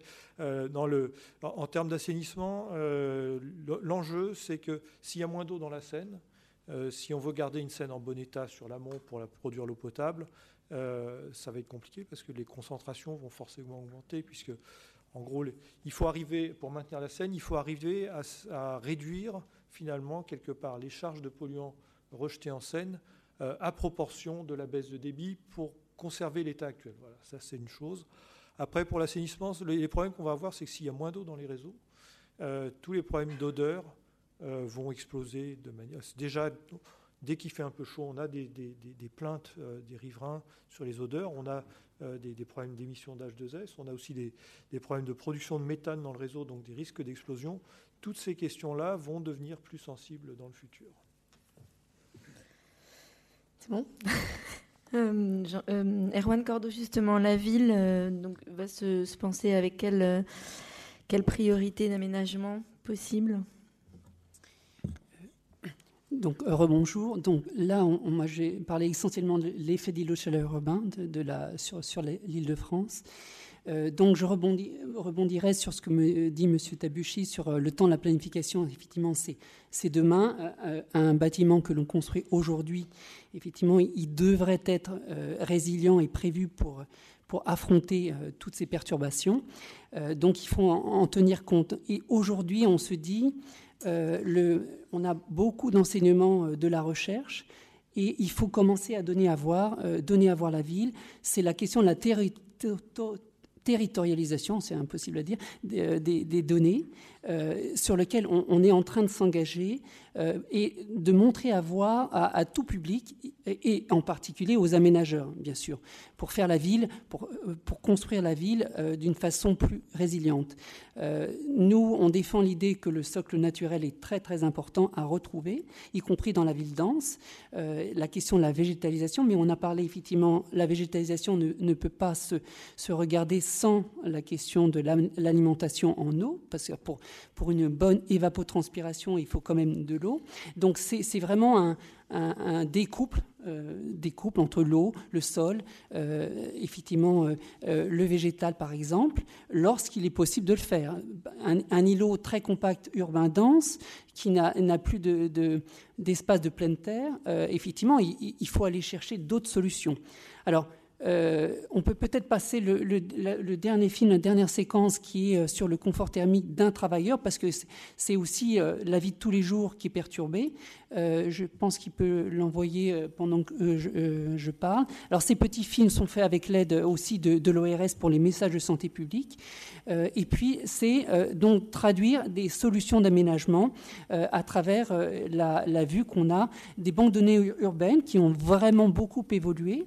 Elles sont beaucoup plus précise au bâtiment. Et donc, c'est ce qu'on essaye effectivement euh, de travailler pour non pas s'arrêter à l'effet d'îlot de chaleur, c'est-à-dire décrire mieux l'aléa dans, son phénomène, mais d'aller sur les composants de la vulnérabilité au sens large, c'est-à-dire euh, il y a la sensibilité qu'il y a dans ces îlots urbains, euh, donc euh, un îlot morphologie urbain, effectivement, il faut regarder euh, le, taux de personnes dites sensibles, les, enfants de moins de 5 ans, les, personnes de plus de 65 ans. et, et, la dernière composante, il y a la sensibilité, mais la dernière composante, c'est la capacité ou l'incapacité à faire face. Et là, c'est effectivement les bas revenus, par exemple. Euh, sont, euh, pour des mesures préventives, auront des problèmes euh, pour réhabiliter énergétiquement leur logement, voilà, ou des proximités, des ressources de proximité comme l'accès aux, médecins, aux médecins de proximité, ou sortir de chez soi et avoir à proximité un espace ouvert, un espace vert public ouvert la nuit, par exemple, puisque on a effectivement maintenant beaucoup de connaissances sur la période nocturne, enjeux de santé publique, euh, parce qu'il faut que les corps arrivent à retomber en température, les organismes les plus fragiles, il faut qu'au moins euh, les journées de canicule, ils arrivent à trouver un temps dans, la journée de repos. Donc c'est cet intermédiaire, comment maintenant donner à voir aux gens, à tout le monde, aux aménageurs, parce que euh, c'est aujourd'hui que, que c'est en œuvre et c'est aujourd'hui que se construit la ville et l'occasion d'aménagements nouveaux. Il faut vraiment que les aménageurs euh, prennent en compte euh, l'état euh, sur lequel ils vont ajouter un aménagement, regarder effectivement si cet îlot morphologique urbain est déjà soumis plus ou moins à, des effets de vulnérabilité par rapport à la chaleur pour mieux construire et rétablir un certain nombre de choses lorsqu'ils le peuvent. Voilà. Donc, il y a, vous avez peut-être pas vu, mais dans, l'entrée, il y a, il y a un outil qu'on met en ligne sur, sur Internet, c'est Chaleur sur la ville, où on peut regarder et zoomer jusqu'à la précision de, son quartier, euh, donc, et, d'avoir effectivement euh, les différentes propriétés, euh, chaleur diurne, chaleur nocturne, associées et, interprétées par rapport à la vulnérabilité. Voilà, donc ça c'est à découvrir aussi pour donner à voir.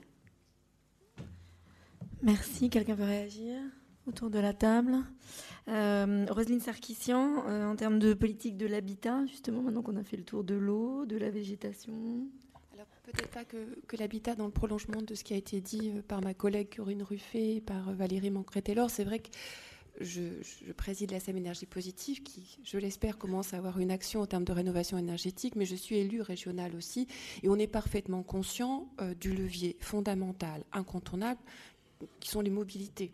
J'insiste énormément parce que, euh, en dépit des milliards qui sont, qui sont consacrés au transport hein, euh, depuis maintenant des décennies, on est parfaitement conscient que c'est un enjeu euh, vraiment majeur pour que nous soyons en situation de, réduction, d'atténuation de l'impact que nous avons en termes de production de CO2 en Ile-de-France. Je tiens à le rappeler parce que tous les plans de mobilisation, le Grand Paris Express, tous ces ne sont pas que des chantiers euh, euh, structurants transport, ils ont aussi un effet, je le souhaite, euh, en termes d'usage des transports en commun plutôt que de voitures polluantes, qu'on espère de moins en moins polluantes d'ailleurs en termes de, transformation des véhicules, mais qui sont souvent des, modes de transport subi euh, par les franciliens, notamment en couronne et, très grande couronne. Donc c'est un enjeu extrêmement fort et il faut veiller à ce que ces politiques de long terme, parce qu'on l'a bien entendu, euh, les impacts euh, sont des impacts qu'on commence à noter, mais qui vont aller s'accentuant. Donc il faut que la mobilisation sur ce volet-là soit très importante. ça veut dire aussi des transformations de pratiques. donc c'est à la fois un matériel roulant, des dessertes, notamment de grandes couronnes plus importante, pas seulement en matériel euh, ferroviaire, mais euh, en matériel non polluant euh, individuel ou, bus. C'est une politique éminente et, la région est là dans son cœur de, compétences. Le deuxième volet, il a été précédemment évoqué aussi, et là pour le coup, ma, casquette m'autorise à en parler un peu, ce sont les rénovations énergétiques. Alors, les passoires énergétiques, c'est pour le coup des populations fragiles qui sont, euh, elles, victimes en direct euh, des épisodes euh, climatiques de, de, canicule, d'effets de, chaleur, et il y a un traitement nécessaire. Par ailleurs, il y a une nécessité aussi d'anticiper véritablement pour que les populations bénéficient d'un logement sain, mais qui soit le moins exposé aux variations climatique, euh, notamment estivale. Donc il y a tout un plan euh, de rénovation que nous essayons de mettre en œuvre. Encore une fois, et je rejoindrai euh, le propos qui a été tenu concernant pleine commune, les populations qui sont les moins en situation de faire face à ces engagements de rénovation thermique de leur bâti, ce sont les populations les plus vulnérables.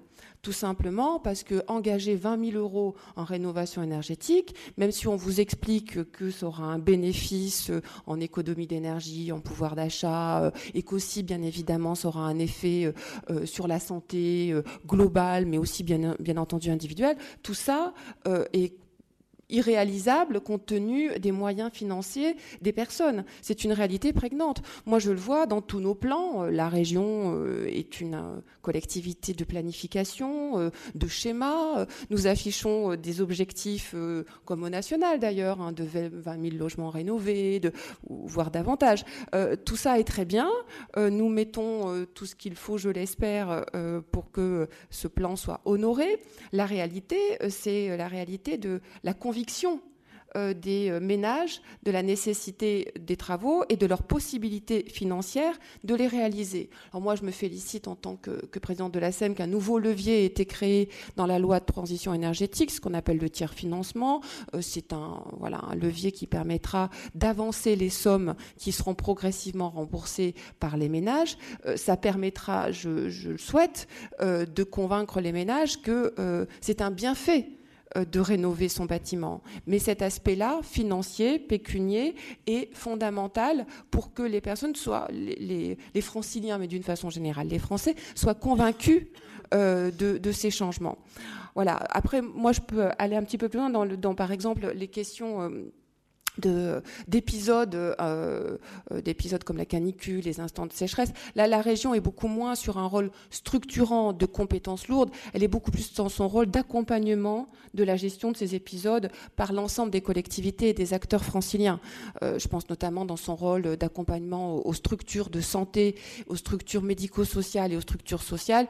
Il est évident que l'épisode de la canicule nous a contraint, mais c'est une évidence, à des aménagements de locaux, à des aménagements de bâtis d'accueil pour les personnes, et que les investissements, la région contribue à, les faire. Et elle est dans une veille des nécessités à ce niveau-là, à la fois au niveau public et à la fois individuellement.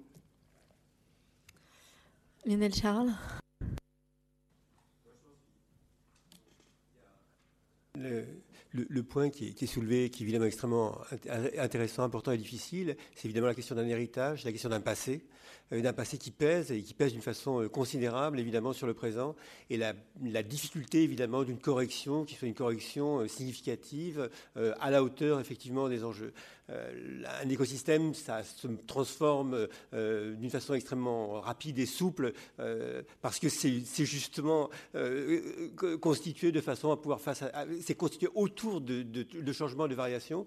Mais un système humain, par contre, effectivement, ça ne fonctionne pas du tout de la même, de la même façon. C'est-à-dire que ça a des temps de, des, temps de retard, des temps de latence, ils sont des temps éventuellement extrêmement longs. Et donc, effectivement, la question de l'adaptation et des transformations a d'autant plus de relief que ces temps, évidemment, sont extrêmement extrêmement long d'une part, et que d'autre part, la, situation n'a pas été évidemment prévue, anticipée. C'est-à-dire qu'on est confronté avec un système qui n'était pas prêt pour ça, à une transformation euh, véritablement importante, alors que les conditions pour cette transformation n'étaient évidemment absolument pas présentes au départ.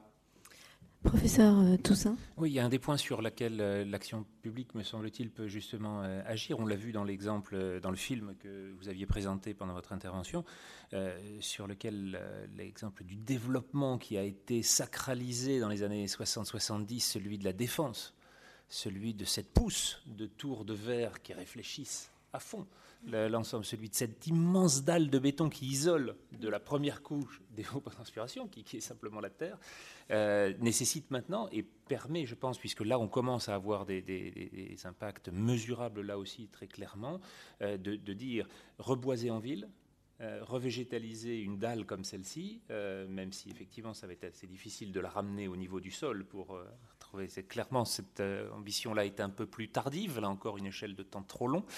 Euh, mais euh, en amont, il y a quand même des, choses qui peuvent, autour des foyers et particulièrement des foyers les plus défavorisés, d'avoir néanmoins des politiques locales qui permettent d'offrir ces espaces de, qui, qui, vont un petit peu réguler l'élévation thermique. Alors, question sur la partie de l'eau, effectivement, pour répondre à M. Dabouki on ne sait pas trop où on se situe, et c'est ça qui crée l'incertitude. On sait globalement au sud du pays, euh, l'augmentation thermique et la sécheresse, les épisodes thermiques euh, et de sécheresse vont être de plus en plus importants. Et juste au nord, on rentre sur la partie qu'a connue euh, l'Oise, la Picardie, et puis surtout le sud de l'Angleterre, des épisodes sur lesquels là, on a déjà des effets marqués. Et on est juste à la limite entre ces deux. Alors, qu'est-ce qu'il en sera pour l'île de France? Euh, est-ce que c'est un peu de l'un, un peu de l'autre? Oui, là, clairement, il y a encore à progresser sur cet aspect. Vous voulez réagir, M. Tabiquet Michael Evrard, sur cette histoire d'adaptation, de transformation euh, possiblement rapide Bien sûr, et gratuite, évidemment. La thermodynamique des fluides nous montre que l'évolution est complexe et qu'on est effectivement sur un système complexe. Je, reprends la, remarque de Madame la Présidente sur, sur l'accompagnement des copropriétés, puisque l'Agence locale de l'énergie, euh, comme toutes les agences locales, accompagne les copropriétés. On travaille euh, régulièrement avec la SEM Énergie Positive. On voit bien que c'est un chantier euh, massif et, qu'aujourd'hui, même les bonnes volontés, je le dis comme je le pense, les bonnes volontés, et, y compris les bonnes volontés qui ont encore des moyens, n'y arrivent pas. Donc, euh, on est sur des, chantiers qui euh, se préparent pendant trois ans entre l'audit thermique, la conception, les votes en AG, et qui s'affrontent toujours à des votes négatifs ou des oppositions systématiques. Et, on est sur des, à part quelques expériences qui doivent se compter sur les doigts des deux mains en Ile-de-France, on, a beaucoup de mal à sortir des rénovations thermiques. Et donc, euh, de basculer de ces expérimentations-là, parce qu'on en a encore à l'expérimental, vers une massification nécessaire à très court terme, euh, voilà, très honnêtement, je ne sais pas encore comment on va faire, mais il faut y aller. Euh, et, donc, si les populations les, mieux qualifiées, c'est-à-dire, euh, je vais caricaturer l'Osmania à Paris, qui ont encore de l'argent, des compétences et du temps, n'y arrivent pas, comment vont y arriver les gens qui habitent à Aulnay-sous-Bois, à Montreuil, à Ivry-sur-Seine et à Garges-les-Gonesse Enfin, voilà. Et ça, c'est une vraie complexité, et je pense que c'est un enjeu, justement, d'injustice territoriale. Dans tous les sens du terme. Et c'est là où le pouvoir public, il doit être, dans, mais je sais que Madame Sarkissian le sait, dans, dans la volonté d'aller vers non pas de l'expérimental, mais du massif. Et, ça suppose des réaffectations budgétaires. Pleine commune, c'est 500 000 euros, 500 000 euros. 500 millions d'euros de budget d'investissement, 400 millions d'euros de budget de fonctionnement. Voilà, ça a une masse. Et cette masse, à un moment donné, il faut réfléchir à qu'est-ce qu'on en fait dans le cadre de la transition énergétique, et pas seulement pour donner 100 000 euros à des associations qui font de la transition énergétique. Ça, c'est une vraie question. On est aujourd'hui euh, dans, ce mur-là, excusez-moi de, de, prendre un peu longuement la parole, mais on est dans ce mur-là du choix entre est-ce qu'on a encore le temps de faire du porte-à-porte de la conviction, euh, de l'action de proximité, ou est-ce qu'il faut être dans des actions radicales, massives je dirais presque en provocation, euh, voilà, comment on fait pour mettre un million et demi de personnes dans la rue pour la question climatique Aujourd'hui, on n'y arrive pas. Et, ça, c'est un, vrai enjeu à tous les niveaux. Entreprises qui se posent la question, élus et, et habitants du territoire. Roselyne Sarkissian. Je partage complètement. C'est vrai que moi, avant, je vais vous le dire très, très sincèrement, hein, moi, avant de, prendre la présidence de, la SEM Énergie Positive, je pensais qu'on allait pouvoir rapidement atteindre euh, des niveaux de rénovation en, volume très importants. Alors, nous, on atteint notre objectif, mais ce sont des objectifs euh, petits, très petits. On parle beaucoup de nous, mais nous sommes en, milliers de logements euh, et, et pour voir un petit peu le, profil des copropriétaires, en l'occurrence, euh, qui se saisissent de l'opportunité de faire de la réhabilitation, ce sont ceux qui ont une appréhension euh, de, de, cet enjeu de la rénovation de, de, leur bâti au titre un peu patrimonial, mais aussi au titre des enjeux plus sanitaires. Et c'est vrai que cet accès à la compréhension de l'enjeu, tout le monde ne l'a pas. Alors, il est de notre responsabilité, c'est ce que je pense nous faisons au mieux euh, pour pouvoir faire avancer les choses, mais il y a un véritable enjeu. Alors, pour trop noircir quand même le tableau, il faut bien se dire que, par exemple, pour le logement social, comme il s'agit quand même de critères qui sont maintenant importants pour bénéficier euh, euh, d'aides pour les bailleurs sociaux, c'est voilà, les rénovations dans, euh, dans le logement social se font dans le respect des attentes au niveau du BBC.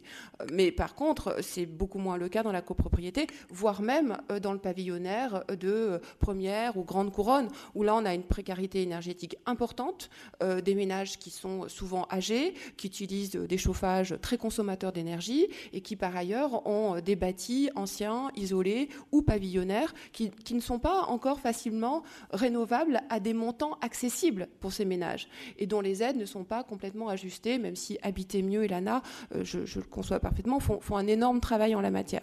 Alors sans rentrer dans trop de détails, je voulais bien quand même que vous mesuriez entre euh, la nécessité de pouvoir répondre dans les 10-15 ans euh, massivement à euh, cette lutte contre euh, ce qui produit le réchauffement climatique et le temps d'adaptation et de la décision publique et, de l'impact sur les ménages, eh bien là, il y a quelque chose, à mon avis, et, je rejoins mon collègue, hein, il va falloir qu'on soit plus ambitieux encore collectivement.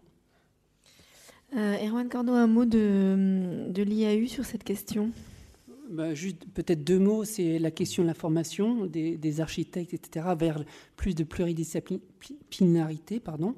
Euh, ça, ça nous semble un peu essentiel. Et puis, sur la question, il y a aussi des solutions de comportementales euh, température de consigne, par exemple, mais dans tous les milieux, euh, y compris dans, le tertiaire. On a tous connu des salles hyper climatisées, des choses comme ça, euh, qui, effectivement, par les modes privilégiés d'extraction en mode sec de, chaleur en ville, contribuent effectivement à l'aggravation du phénomène des jeux de chaleur. C'est tout ça qu'il faut commencer à, mobiliser et à, transférer comme apport des connaissances pour effectivement faire au niveau des comportements. Il y, a, une autre clé, c'est la, solidarité à, travers effectivement la, connaissance des personnes isolées, fragiles, etc. Donc le voisin, le voisinage est, une des clés aussi très importantes lors là plutôt des, événements euh, de canicule, la réponse événementielle. Voilà. Maintenant, c'est la réponse structurelle, c'est plutôt sur la formation. Voilà, des choses comme ça. Euh, bien, est-ce que vous avez des questions? Et si vous en avez, n'oubliez pas d'appuyer sur le petit bouton micro, s'il vous plaît, monsieur. Vous vous présentez? Il y a marqué MIC. Ah, magnifique. Voilà. Julien Langer, euh, Acturba, on est architecte urbaniste. Bonjour. Euh, je parle de ma collègue qui est aussi à côté de moi. Moi, j'avais juste une, petite question à monsieur Toussaint sur lorsque dans l'évaluation des co-bénéfices, on indique qu'un certain nombre de de pratiques de, mobilité active, les différentes qui ont pu être, euh, évoquées, et qu'on mesure finalement leur impact sur le plan euh, économique. Euh, je voulais soulever la question du, un petit peu du, thermomètre de la richesse économique, c'est-à-dire que tout ce qui est économisé en termes d'impact sanitaire par ces bonnes pratiques se traduit aujourd'hui, tel que nous avons des indicateurs de richesse, par une réduction de la richesse nationale. Autrement dit, tout ce qui n'est pas euh, médecine de la réparation, euh, soins prodigués, etc., c'est du PIB en moins.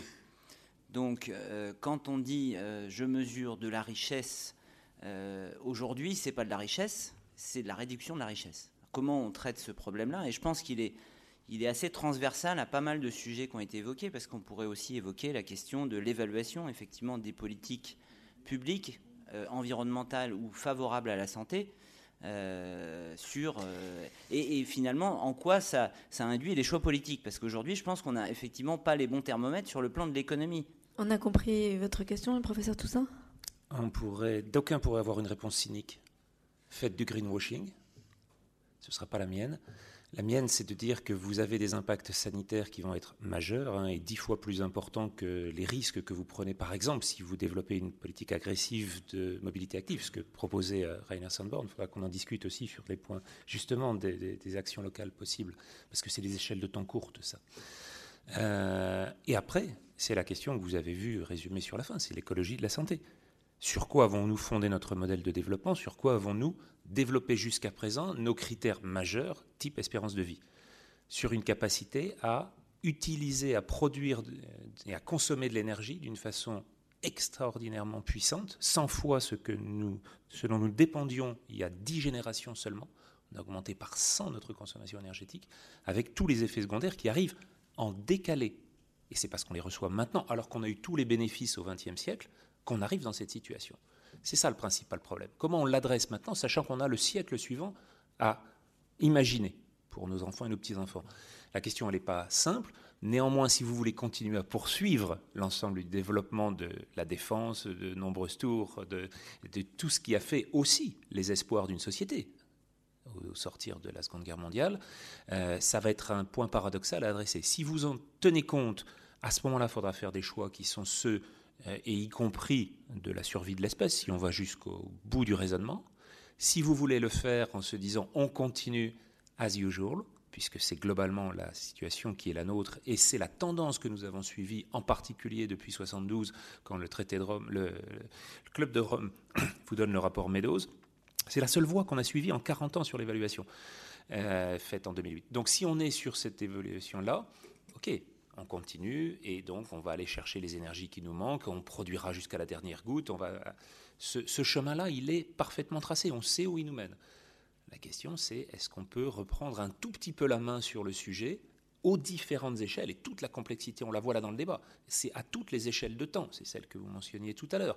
Est-ce qu'en faisant aujourd'hui, on, on reçoit ce message? Si vous prenez votre vélo et que vous remplacez dans l'avenue euh, juste, juste en face ou dans la rue de Babylone, euh, l'ensemble des déplacements des voitures parisiennes euh, qui font moins de 10 km, 10 km à vélo, c'est trois quarts d'heure actuellement. C'est trois quarts d'heure, c'est 15 km heure, la vitesse moyenne sur Vélib. C'est pas un vélo tout à fait profilé, mais c'est celui que les Parisiens utilisent le plus. 15 km heure, ça permet d'en faire du déplacement non polluant, excellent pour la santé. Alors effectivement, pour la production de l'ensemble des chaînes de montage de Peugeot, de Renault et de tous les constructeurs automobiles, c'est du moins. Est-ce que c'est comme ça qu'on doit raisonner ou est-ce que, à la suite d'Amartya Sen et d'autres, on doit raisonner sur des critères économiques au sens très large qui sont des critères de développement réel? Michael Ebra Très rapidement, c'est un terme qu'on n'a pas utilisé, c'est la question des, coûts globaux et les coûts cachés. Quoi. Euh, et notamment, c'est pour ça que je parlais du budget de pleine commune. C'est euh, et, pour répondre à ta remarque, je te tutoie parce qu'on se connaît. Euh, c'est on construit, ça rentre dans la croissance. On déconstruit, ça rentre dans la croissance. On dépollue, ça rentre dans la croissance. on soigne, ça rentre dans la croissance. sauf qu'on a mangé de la ressource et que celle-là, elle a disparu et qu'on n'a pas compté, quoi. Et qu'aujourd'hui, on est effectivement dans ce mur-là. Donc nous, on essaye d'inverser. Nous, enfin il n'y a, pas que nous, mais la, réflexion en regardant quels sont les budgets qui ne sont pas pris en compte dans les coûts d'achat. Et c'est une réflexion complexe en termes de commande publique, par exemple. La commande publique réagit principalement au moindre coût. Sauf que euh, c'est d'autres parties du budget public qui vont prendre les conséquences de ce moindre coût. Et, cette réflexion en coût global, euh, aujourd'hui, personne l'a. Et dans la comptabilité, on a beaucoup de mal à, le mettre en avant. Euh, autre exemple sur la rénovation des copropriétés, on en parlait tout à l'heure. moi, je discute avec les élus de certaines villes du territoire qui font des efforts en termes de fiscalité municipale parce que euh, c'est plus intéressant pour elle de mettre 50 euh, 000 euros dans une rénovation de la copropriété plutôt que d'avoir à payer 250 000 euros en plan de sauvegarde 5 ans après. Et, cette logique-là d'évitement des surcoûts, euh, de réflexion au coût global, elle est très présente dans la science depuis effectivement 40 ans. Enfin, il y, a plein d'écrits de, là-dessus, mais dans la réflexion collective, elle est quasiment inexistante aujourd'hui, à part quelques-uns d'entre nous qui, qui travaillons dessus intellectuellement parlant. une autre question. Monsieur, bonjour, présentez-vous s'il vous plaît. Bonjour, euh, Yves Buisson, Institut Renaudot. Euh, mais avant, euh, avant ça, j'ai travaillé pendant 25 ans sur, sur des questions d'habitat insalubre à Paris et, en Seine-Saint-Denis, à Montreuil. il se trouve qu'en France, on a un code de la santé publique et qu'il y a un certain nombre de critères qui permettent de définir dans quelles conditions des travaux pourraient être obligatoires euh, hein, des travaux d'insalubrité euh, dans, le, parc, essentiellement dans le parc privé. Parce que, bon, les ménages dont on parlait tout à l'heure, il faut quand même se souvenir que ce sont essentiellement des, des ménages locataires et que ces locataires ont des propriétaires. Donc, euh, si la qualité thermique des logements euh, faisait partie des critères d'insalubrité et donc donnait lieu soit à des travaux, enfin à des travaux contraints, soit aider, accompagner euh, pour les propriétaires de bonne volonté, soit fait d'office s'ils veulent pas. Euh, comme on fait aujourd'hui pour l'insalubrité, hein, euh, on aurait tout simplement euh, un levier assez, assez important, bien sûr pas sur la totalité du parc, mais au moins déjà sur la grosse partie qui est le parc privé locatif. ça, au jour d'aujourd'hui, on ne veut encore pas l'entendre. Quand j'ai présenté cette, cette proposition quand la Fondation Abbé Pierre a, rendu son rapport sur la précarité énergétique et la santé au Conseil économique et social il y, a, deux ans ou par là, je me suis fait dire par un monsieur très bien, monsieur, nous ne sommes plus dans une société de contraintes. Euh, ben, je crois qu'il va falloir revenir sur cette, euh, sur cette décision-là et dire effectivement, on a besoin aujourd'hui d'une contrainte. Merci beaucoup, Roselyne Sarkissian l'aspect contrainte, mais il y a aussi l'aspect euh, accompagnement, notamment par l'ANA. Quand on voit les difficultés à boucler le budget, notamment l'an dernier, euh, pour soutenir les logements, euh, non pas très modestes, qui restent le cœur de cible, mais modestes, si on rajoute un critère, auquel moi personnellement je suis favorable, je, vois la difficulté pour, avoir, euh, pour accompagner des, propriétaires qui auraient des exigences de rénovation que vous évoquez. Euh, ça veut dire aussi des moyens publics euh, qu'on a précédemment abordés. Hein. La question du financement est une question prééminente. mais je pense que là, on bute quand même sur les moyens affectables pour pouvoir accompagner ces rénovations. Vous voulez réagir? Je ne sais pas si, bon, on ne va pas faire une question-réponse, mais bon, il a été mis en évidence que euh, le coût pour le budget de la santé, le budget national de la santé en Angleterre, hein, l'étude de David Armandi en 2003, hein, euh, était 3,6 fois plus élevé que le coût de la rénovation. Donc on sait très bien que sur le budget global, effectivement, si on travaille plus en silo, hein, si effectivement on entend que le budget de la santé et le budget de, la rénovation de l'habitat euh, sont, liés, hein, qu'on est vraiment dans du système, euh, à ce moment-là, les économies, elles seront faites, de toute façon, puisqu'on aura les gens moins impactés. C'est bien pour ça qu'on est moins malade. C'est de, ça qu'on parle aujourd'hui, je crois.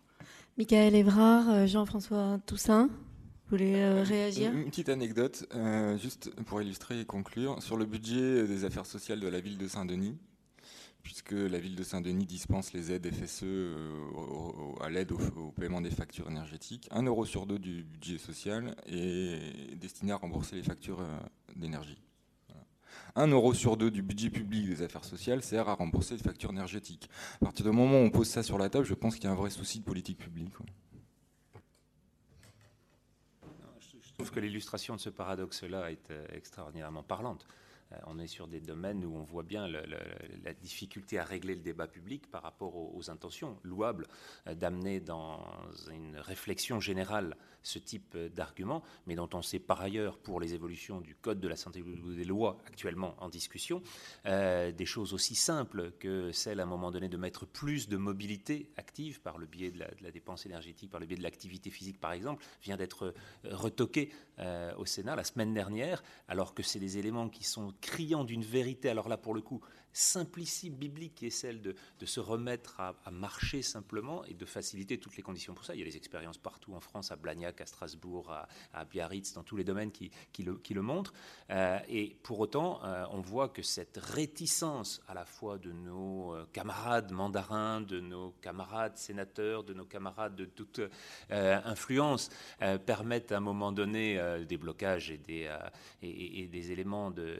et, sur des, des éléments très centraux, très euh, forts. Voilà, la, difficulté à, reprendre à un moment donné le recul suffisant pour dire ça va apporter réellement des économies en termes de coûts de santé. C'est tout le domaine de la prévention que vous abordez à chaque fois sur cette, euh, euh, situation, qui est celle de retrouver 10 ans ou 20 ans après les bénéfices de ce que vous allez induire dans l'immédiat. Dans à nouveau, c'est des, des synchronisations qui sont extrêmement difficiles à accepter sur le plan politique, mais sur lesquelles il faut continuer à pousser. Hein, Monsieur Michel Riotto, France Nature Environnement Île-de-France.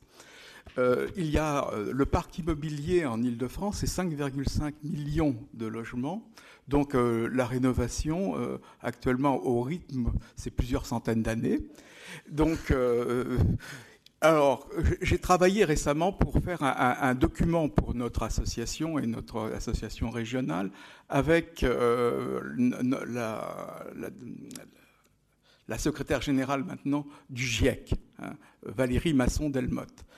Et euh, on, voit les dernières avancées de réflexion du GIEC, c'est que nous n'avons plus que 15 ans hein, devant nous pour atteindre ce fameux seuil des 3200 tonnes, gigatonnes de CO2.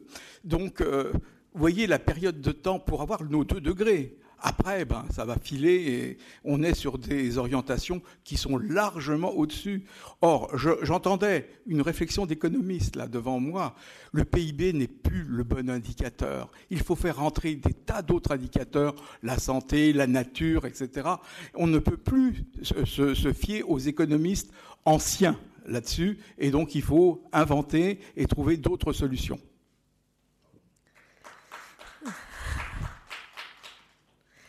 Euh, Lionel Charles, le mot de la fin de cette table ronde Pardon, c'est pas juste euh, euh, simplement inventer de nouvelles, nouvelles solutions en 15 ans aussi. Hein, je veux dire, c'est la même chose. je veux dire, le, temps de la recherche, le temps de l'action publique, etc., ne sont pas si différents que ça. Hmm, il y a encore une question, monsieur. oui, excusez-moi, je voudrais rebondir justement sur ce, qui vient d'être dit, la nécessité d'inventer une, une, une autre vous Vous pouvez vous présenter, ah, s'il vous plaît, oui. je vous en prie. Albert Lévy, CNRS. Euh, voilà, je voulais rebondir sur sa dernière question. effectivement, nous, nous, disposons là, actuellement aujourd'hui, avec euh, tout ce qu'on on vient d'entendre et toutes les recherches qui existent sur les rapports entre l'impact climatique et sur la santé, de très bons diagnostics. Par contre, euh, ce, sur quoi le, bas blesse, c'est les, instruments pour agir. Euh, la volonté, nous commençons à l'avoir, elle doit être construite, mais les instruments pour agir, c'est-à-dire les, savoirs et les savoir-faire pour pouvoir euh, construire cette autre ville, hein, euh, moins, moins polluante, moins, moins pathogène, etc. Donc le, le, travail, donc, effectivement, reste à faire. La médecine, on sait que la médecine environnementale, dans ce domaine-là, elle est, elle est encore très en retard. Hein, elle est quasiment inexistante en France. Euh, de même, l'urbanisme, un, urbanisme environnemental favorable à la santé est également à construire. Hein. Nous disposons d'un certain nombre d'expériences dont il faudrait tirer des, enseignements et, des retours, comme les écoquartiers, comme la, mobilité durable, etc. Vous parliez effectivement de, développer la marche, de développer le vélo, etc. Ok, bien sûr, c'est très bien, mais dans quels espaces? Est-ce que vous croyez que les espaces actuels sont, euh, sont, suffisants? Est-ce que vous croyez qu'ils ont été pensés pour, pour ce type de, de, de, de déplacement, ce type d'activité. Donc il y, a, il y a, je crois, un effort d'invention à faire, d'imagination à faire, qui est, qui, est énorme, qui, qui, est, qui est euh, effectivement l'enjeu de, de, ces enjeux de demain. Merci hein, pour cette intervention, professeur Toussaint. Oui, je partage complètement votre, votre avis. Maintenant, les outils, euh, pour cet exemple-là, j'en suis ravi ils existent. Regardez la difficulté qu'on avait à imaginer les berges de Seine sans voiture. Mais elles ne le sont pas maintenant Oui. Euh, voilà. Ben, vous prenez l'ensemble des boulevards parisiens, vous prenez l'ensemble de la circulation centrale et petit à petit, et vous dites, dans Paris, on arrête et on remplace, et ce transfert modal, on le met sur de la marche, du vélo et les transports en oui, commun. Oui, bien sûr, mais on reporte, après, on reporte après le, cette option-là, la circulation automobile. Il n'y a pas besoin. Sur, sur, non, non, non, non, non, non, non, non, non, non, Si une politique bien pensée des transports peut y apporter à un moment donné une distribution, c'est de se dire l'ensemble. Vous avez des quantités de, grandes villes européennes qui sont en train de prendre cette décision centre par centre, élément par élément. 37%, 37% de la mobilité quotidienne à Copenhague est faite à vélo. 37%. Bien sûr. Oui, voilà. Bien sûr, ça veut dire que nous tous, là, nous tous en partant, on va chercher un Vélib.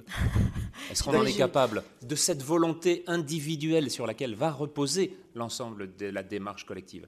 Si on en est capable, eh ben à ce moment-là, c'est ouvert, et c'est ouvert dans le boulevard d'Avoue, dans euh, l'avenue La Rue de Sèvres euh, et, dans le boulevard du Montparnasse. C'est inscrit là. Tout à fait. Les solutions sont je réellement, pour celle-là, assez simples. Je vous propose de rester... une adaptation à faire, effectivement, de l'ancienne ville, mais aussi... On va euh, rester sur ce, ce mot Pour la ville nouvelle, à créer de, nouvelles... Du, professeur Toussaint pour cette table ronde. pardon pour le temps qui file aussi. Je vous propose un quart d'heure de pause. On a, on a le droit, cette fois, de faire une petite pause?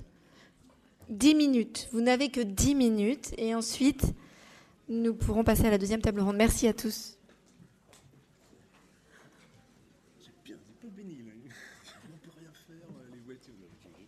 C'était très bien comme fin de,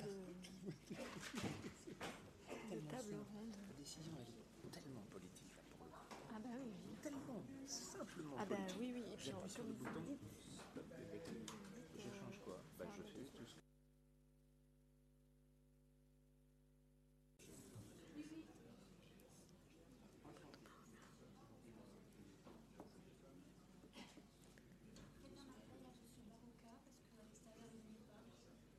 D'accord.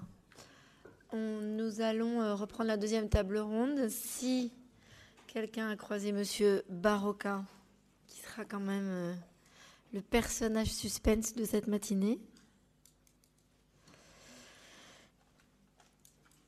il est invité à nous rejoindre. Je pense qu'on ne m'entend pas du tout en dehors de cette salle. Il est là. Alors nous pouvons commencer. Bonjour messieurs. Alors, pour cette euh, deuxième partie, qui va s'attarder plus sur les, mesures adoptées, je vais donner la parole au docteur Bernard Jaumier, adjoint à la mairie de Paris chargé de la santé, du handicap et des relations avec l'assistance publique, à monsieur Thierry Pau, adjoint au département des urgences sanitaires de la Direction générale de la santé, au professeur Denis Smirou euh, de la faculté de médecine de Nancy et de l'école des hautes études en santé publique, et à Bruno Barocca maître de conférence de l'université Paris-Est. Euh, docteur Jaumier, je vous laisse ouvrir cette table ronde qu'on pourrait intituler Construire des territoires santé, comme le proposent les cahiers de l'IAU. Qu'est-ce que vous en pensez? Bien, bonjour euh, et merci de, m'accueillir. Je vais, essayer de répondre à, votre question qui, euh, qui, porte en fait sur comment intégrer au mieux les problématiques et les enjeux de santé dans la définition euh, des politiques publiques, et là, en l'occurrence, euh, sur ces questions euh, de climat. Exactement. Avec ces questions de, climat. moi, j'ai écouté avec beaucoup d'intérêt l'atelier, le débat, le débat précédent. Je crois juste quelques grandes idées, quelques exemples que je voudrais vous, soumettre pour, pour nourrir ce débat. Le premier, c'est que quand on parle d'intégration et de prise en compte des problématiques de, santé, je crois que sur ces questions, il n'y a pas nécessité non plus que l'adjoint chargé de la santé ou ceux qui portent la santé en soient là, arrivent avec leur pancarte et disent mais tout ça, euh, ce sont des politiques de santé, c'est moi qui vais m'en occuper.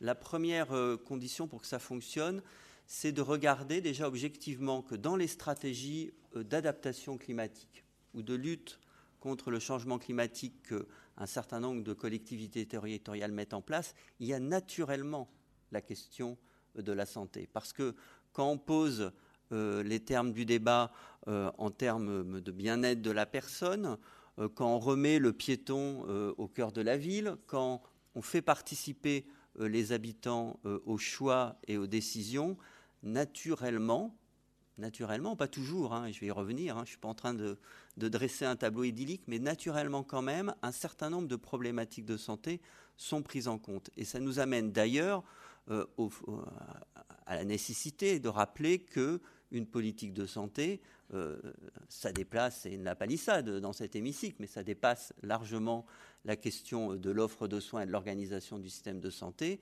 Et c'est une politique qui va agir sur l'ensemble de l'écosystème euh, d'une ville ou d'une société. Et que j'entendais euh, tout à l'heure des, débats sur les déplacements. Quand on met en œuvre un plan vélo à Paris, mon collègue chargé des transports euh, a fait voter par le Conseil de Paris un plan vélo important, 100 millions d'euros d'investissement, c'est 100 millions d'euros pour la santé. Parce que, euh, parce que tout dit, parce que les études aux Pays-Bas et dans le monde entier montrent qu'une pratique régulière du vélo, c'est un bonus fantastique pour l'état de santé d'une population. Et donc, euh, voilà, on, voit bien que les politiques de santé, elles se jouent largement ailleurs, en dehors du champ dit sanitaire. Et que l'enjeu est donc bien de faire approprier. Dans, votre document euh, d'annonce euh, du débat aujourd'hui, vous, avez mis pour mon intervention euh, une implication collective. C'est exactement ça. Il faut que les, élus, l'ensemble des élus, s'approprient ces thématiques-là. ça ne sert à rien, comme pour une population générale, de taper sur nos collègues élus, chercher de l'habitat, de l'urbanisme, des transports, en leur disant mais ça va pas, ouais, la santé, la santé. Il faut qu'ils comprennent et qu'ils s'approprient la lecture de santé publique comme déterminant des politiques publiques. Et ça, c'est très fructueux parce que je vous assure, quand vous, y arrivez, après, c'est très reposant pour l'élu chargé de la santé parce que c'est les autres qui font le taf à sa place et c'est bien mieux comme ça. C'est la même chose avec une population. On peut dire, euh, oui, il faut qu'on aille vite parce qu'il y a une urgence climatique. Oui, il y a une urgence climatique. Moi, moi, je suis écologiste, je fais partie des gens qui disent depuis euh, longtemps il y a une urgence climatique. Sauf que, une fois qu'on a dit ça, euh, bah, les gens ils vous disent ouais mais bon moi je roule dans ma je suis artisan plombier j'ai mon vieux diesel et vous êtes sympa mais moi j'ai mon travail et je ne peux pas changer comme ça il faut que les changements de comportement qui sont indispensables sur ces questions-là ils soient appropriés par la population. Allez on va dire la quasi-victoire qui est en cours sur la pollution de l'air. Je suis peut-être un peu optimiste mais il y a un vrai changement. Il y a un vrai changement sur la pollution de l'air il y a un vrai changement et il y a des vraies décisions publiques. À Paris, à Paris, quand on annonce, on fait un plan anti-pollution, que le Conseil de Paris vote et dit en 2020 il n'y a plus un diesel qui circule dans la ville, que tout le centre de Paris est une zone à basse émission, qu'on va faire une ville à 30 km/h, etc., qu'on va mettre 100 millions dans le vélo, il y a un vrai changement de paradigme. Il y a un vrai changement de paradigme parce que l'opinion publique a intégré cette question de la pollution de l'air. Maintenant, euh, le, travail, connaissance scientifique, euh, diffusion de l'information, participation des citoyens et appropriation des citoyens est bien avancé. C'est jamais euh, acquis 100%. Il y a toujours, il ne faut pas relâcher la vigilance. Je serais d'accord avec vous, mais sur ce thème-là, on a considérablement avancé. Et donc maintenant, l'opinion publique à Paris, elle entend et les Parisiens demandent, demandent que euh, on retrouve un air de qualité à Paris. Et ça, tous ces processus-là d'appropriation, ils sont indispensables avec euh, les autres responsables de la vie politique, avec les autres décideurs et avec l'opinion publique. Et une faiblesse qu'on a dans notre pays, et je le dis, il y a des représentants d'institutions de santé euh, publique nationale ici, c'est que les institutions de santé publique, la gouvernance nationale en matière de santé publique intègrent très peu les questions de santé environnementale, très peu. On, on a une conception toujours dans notre gouvernance que gouverner la santé, c'est gouverner l'offre de soins, c'est gouverner l'organisation des soins, c'est gouverner l'accès aux soins, tout domaine important, mais regardez les, regardez les sites internet des uns et des autres, faites la liste d'une demi-douzaine d'institutions nationales en santé publique, vous allez regarder leur site internet et vous regardez la part des travaux, des publications, des recommandations en matière de santé environnementale. On se donne rendez-vous après, vous verrez, c'est très, éclairant. Alors, dans ce, dans ce panorama, il y a euh, quelques, euh, voilà, il y a, un certain nombre de, de démarches qu'on peut porter et de points sur lesquels moi je voudrais attirer votre attention. D'abord, euh, à Paris, donc vous savez, vous savez pas, mais on est en train d'élaborer un plan de santé environnementale qu'on a essayé d'élaborer de façon la plus participative pardon, possible. Il y a une centaine de personnes à peu près qui, ont, contribué à cette démarche, issue évidemment du, du, périmètre de la ville, mais du monde associatif, du monde scientifique, euh, et donc euh, des, associations euh, d'usagers, de citoyens. Et donc, cette démarche-là, d'un plan de santé environnementale, n'est pas isolée, elle est liée à d'autres démarches de la ville, les carnets d'adaptation au changement climatique qui, sont portés par ma collègue chargée du, développement durable et qui sont un outil absolument essentiel. Et puis, je vous le disais, euh, des, plans ou des, actions en termes d'urbanisme, je vais y revenir, de logement et de transport qui sont, euh, qui sont un peu. Je dis souvent, le, plan de lutte contre la pollution de la ville de Paris, c'est la première marche du plan de santé environnementale, à la fois dans les objectifs, c'est-à-dire la maire de Paris dit toujours, moi je veux qu'en 2020 on retrouve un air de qualité parce que je veux protéger la santé des Parisiens. Et donc on va après après l'énoncé de cet objectif de santé, décliner et soumettre, pardonnez-moi pour euh, ce, verbe, mais soumettre les autres déterminants de, des politiques publiques à cet objectif euh, de santé publique. Et j'insiste un peu fortement là-dessus parce que ça n'est pas habituel, encore une fois, que ce soit l'objectif de santé publique qui fixe, qui fixe euh, la ligne politique générale et qu'après on adapte bah, les transports, l'activité économique, etc., les, différentes mesures sur les différents champs euh, des politiques euh, publiques. Et c'est cette inversion de paradigme qu'on doit porter en termes de, climat et de santé, c'est-à-dire arriver euh, à dire et à engager nos politiques publiques à la lecture de cet objectif, mais en prenant soin que ce soit approprié collectivement et que la déclinaison prenne en compte les différentes contraintes. Parce que je reviens au type, à l'artisan qui pilote voilà, son diesel, etc. Si on ne répond pas à sa préoccupation qui est réelle, qui est dans son quotidien, on déconnecte, on, tient un discours d'injonction, on tient un discours, euh, j'allais dire, de, personnes qui savent, de sachants, qui viennent dire Ah, mais vous ne pouvez pas continuer à vivre comme ça, la planète se réchauffe, donc vous allez faire ci, vous allez faire ça. Et je crois que ça, ça ne marche pas.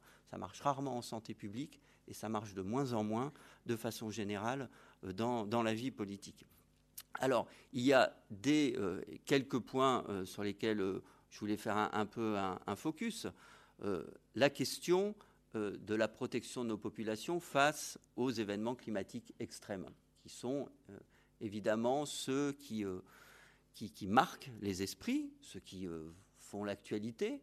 Ce qui se passe dans le sud-est de la France n'a rien d'étonnant. C'est une situation qui est en, pleine mutation. C'est-à-dire, euh, on voit monter euh, année après année euh, des phénomènes voilà, d'inondations massives qui sont liés à l'urbanisation et qui sont liés à la montée de la température progressive, qui fait que, si j'en crois les experts climatiques, dans 20 ou 30 ans, on pourra avoir la formation même de phénomènes de type cyclone ou typhon en Méditerranée. Moi, je ne suis pas expert de ce, phénomène physique, mais il semblerait que ce soit quelque chose qui puisse, euh, survenir. Et Paris euh, n'échappera pas euh, à des phénomènes climatiques majeurs. Donc, on doit bien sûr y penser. Et là, il y, a deux questions qui nous sont posées. La capacité de résilience de nos systèmes de santé.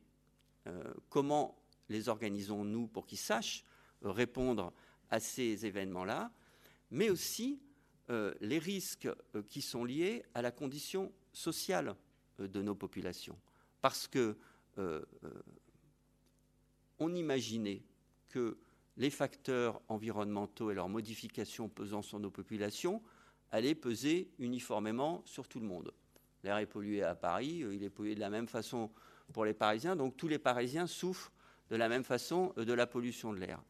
Et non, on était mis en évidence, enfin mon voisin en parlera, je pense, et beaucoup mieux que moi, euh, que euh, les inégalités sociales, les impacts sociaux ne sont pas les mêmes, les impacts sanitaires ne sont pas les mêmes en fonction euh, du, niveau social d'une population.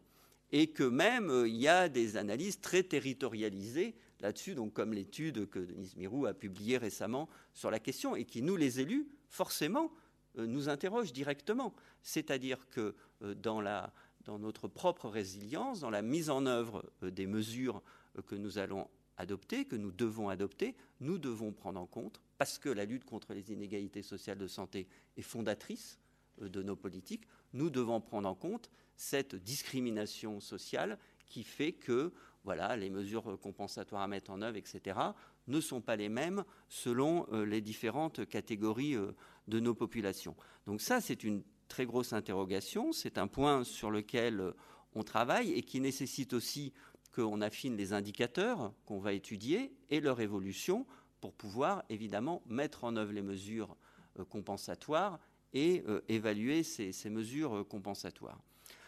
un autre, et, donc, ça dit aussi, euh, dans, la même ligne, que euh, euh, le changement climatique, si on ne fait rien, est un changement qui est de nature à accroître les inégalités de santé. Dans l'état actuel, encore une fois, il ne va pas impacter tout le monde de façon uniforme, il va accroître les inégalités de santé. Donc, on est dans une situation où les inégalités sociales et territoriales de santé sont plutôt un phénomène qui s'accroît.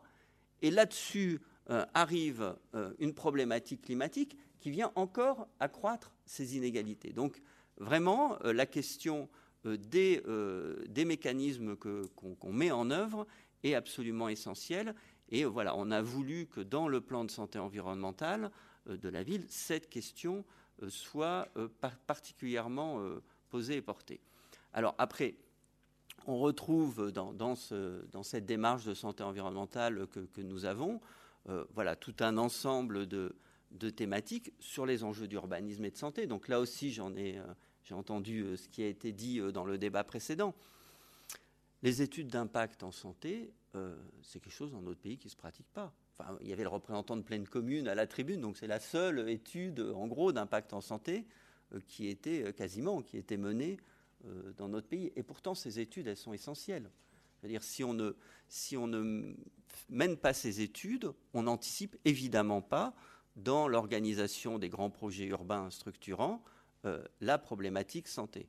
Or, nous avons décidé, et là, évidemment, après échange avec mon collègue chargé de l'urbanisme, et je vous parlais d'appropriation, qui sait approprier cette question, dans plusieurs des grands projets structurants urbains, pas, urbains structurants, pardon, de la ville de Paris dans les années à venir, euh, nous avons listé ceux qui vont être l'objet euh, d'études d'impact en santé. Donc nous mettons dans la main des urbanistes, qui ont commencé à s'en emparer d'ailleurs, il ne faut pas les prendre pour, quand même, pour, n'ayant pas de réflexion sur le sujet, mais nous leur, nous leur mettons une commande politique, c'est ça qui est important, la connaissance technique ils l'ont, nous leur mettons une commande politique qui est d'intégrer cette question, cette problématique santé dans les projets euh, d'aménagement euh, urbain. Parce que, voilà, on connaît, je ne reviens pas là-dessus, les, les, effets délétères d'une mauvaise organisation euh, des services de proximité et, de l'impact que ça a sur, les habitants.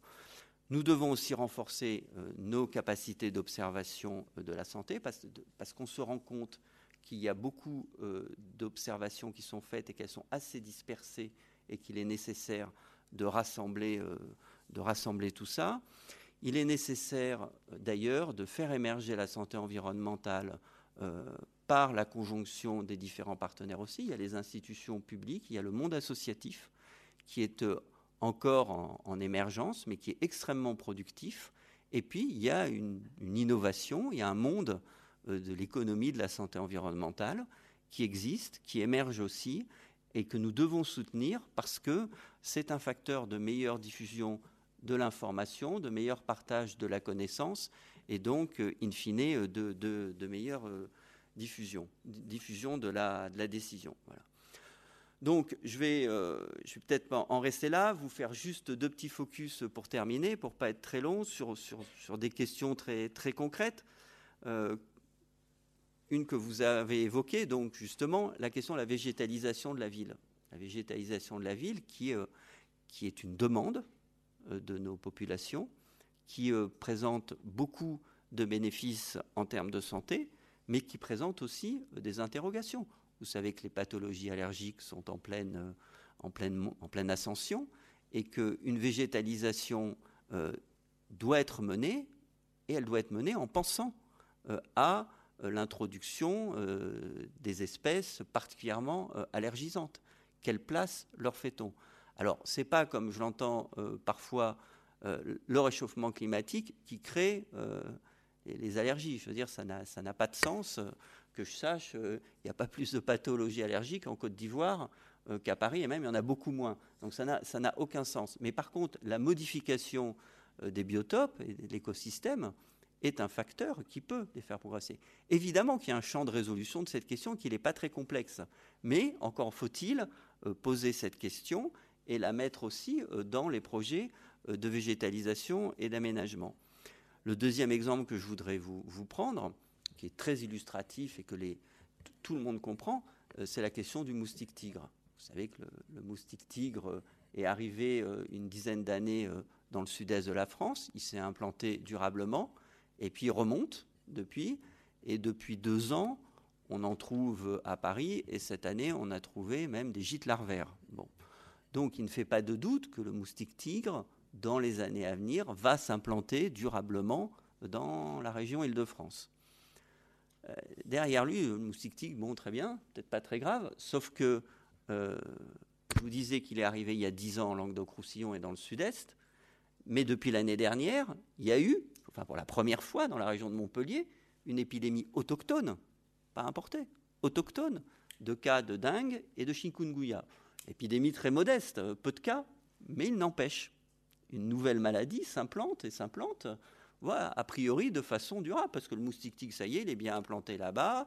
Voilà, le vecteur est là, euh, une personne va venir porteuse, voilà, la chaîne de transmission se met en place et la chaîne épidémique se met en place. Il n'y a aucun doute que ça va arriver en Ile-de-France. Je suis incapable, je ne sais pas si ce sera dans 3 ans, dans 5 ans, dans 10 ans, mais on ne voit pas pourquoi euh, on y échapperait. Et ça, ça illustre très concrètement la nécessité d'anticiper, de prévoir et puis d'agir.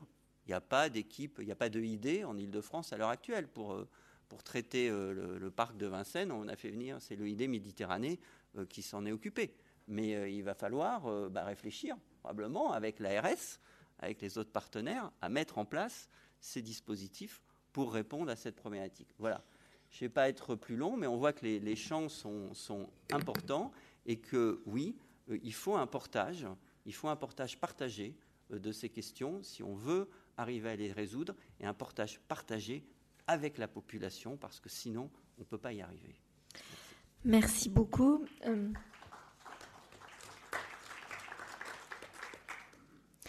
Thierry Pau, quels sont euh, les risques identifiés suite à l'actualité caniculaire? Quel rôle tient la collectivité dans la préparation des épisodes à venir? Merci beaucoup. Ben, en fait, effectivement, je suis quand même assez d'accord avec euh, Bernard Jomier sur un certain nombre de points.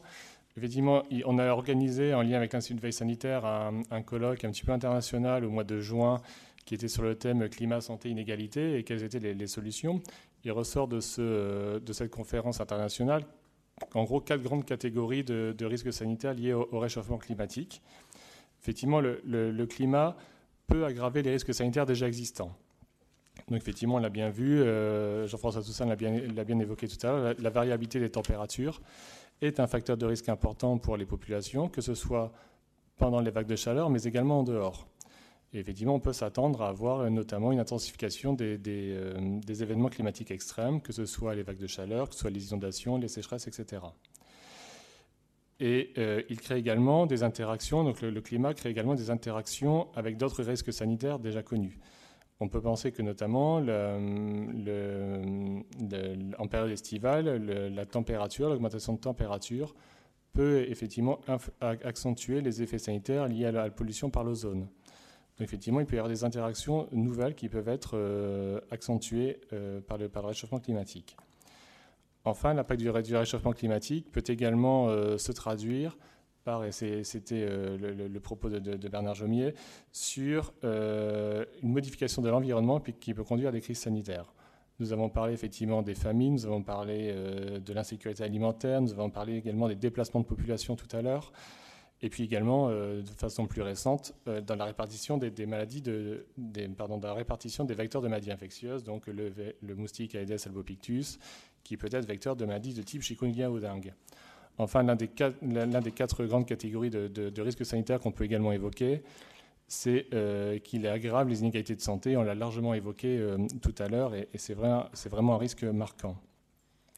Effectivement, l'actualité récente a, montré euh, un écho particulier à, tous ces risques sanitaires. il y a les inondations dans les Alpes-Maritimes avec un bilan d'une vingtaine de morts. Il la canicule au mois d'août avec un bilan estimé de 3300 décès. Et puis également l'implantation du moustique Aedes albopictus qui s'est accentuée pendant, un certain nombre d'années, pendant quasiment dix ans, nous étions en rythme de deux départements colonisés par an. Cet été, nous en avons quasiment constaté une dizaine de départements colonisés, et plus effectivement l'île de France qui commence également à être, touchée. Donc on voit bien qu'effectivement qu'on a une accentuation des, problématiques qui se posent et de remonter vers le nord. Alors là où effectivement euh, il faut vraiment insister, c'est sur le fait que pour faire face à tous ces enjeux, seule une action concertée peut être efficace. Euh, il faut une, et c'est la raison pour laquelle, effectivement, le plan national euh, sur le changement climatique insiste vraiment sur toute une, démarche interministérielle pour faire face à ce type d'enjeu. Il s'agit à la fois de réduire euh, les émissions de pollution, bien entendu, et c'est tous les enjeux, notamment autour de la COP21, mais également de réduire et d'anticiper les impacts futurs et de préparer la société à faire face à ces nouveaux, à ces nouveaux effets en Ile-de-France. L'Agence régionale de santé est quand même particulièrement impliquée sur, le sujet, hein, puisqu'effectivement, elle, contribue notamment à financer un certain nombre de contrats locaux de santé. Elle contribue également à, la mise en place d'évaluations d'études d'impact en santé.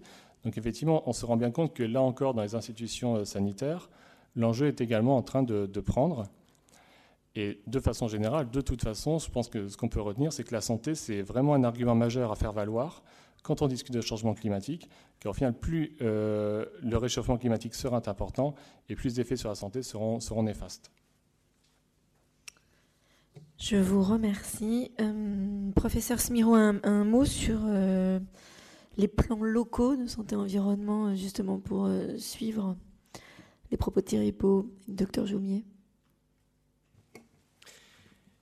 Oui, le sujet qui m'a été demandé de, traiter est celui de en quoi les plans nationaux, plans régionaux ou plans locaux santé et environnement peuvent être des éléments d'analyse systémique, d'intégration entre différentes politiques.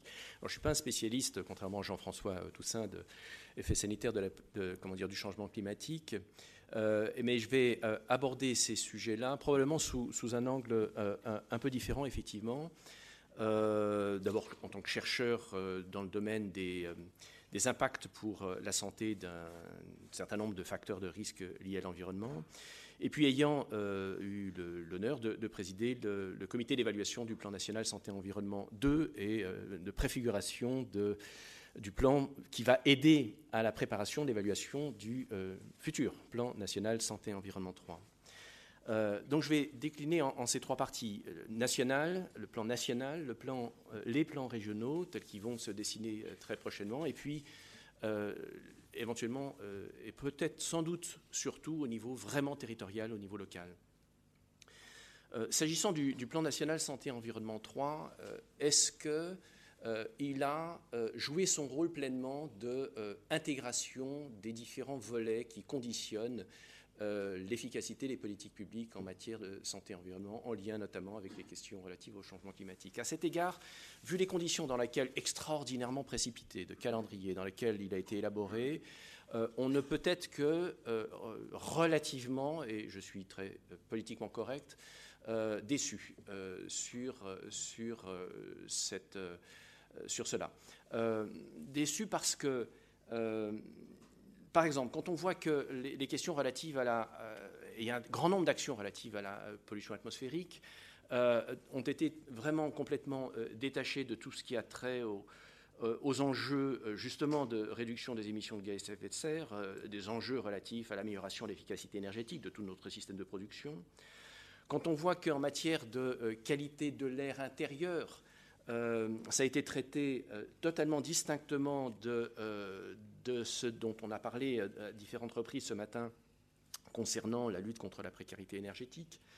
et quand on voit que dans le plan national santé-environnement 3, tout ce qui a trait à la lutte contre l'habitat indigne a été totalement évacué, n'existe plus.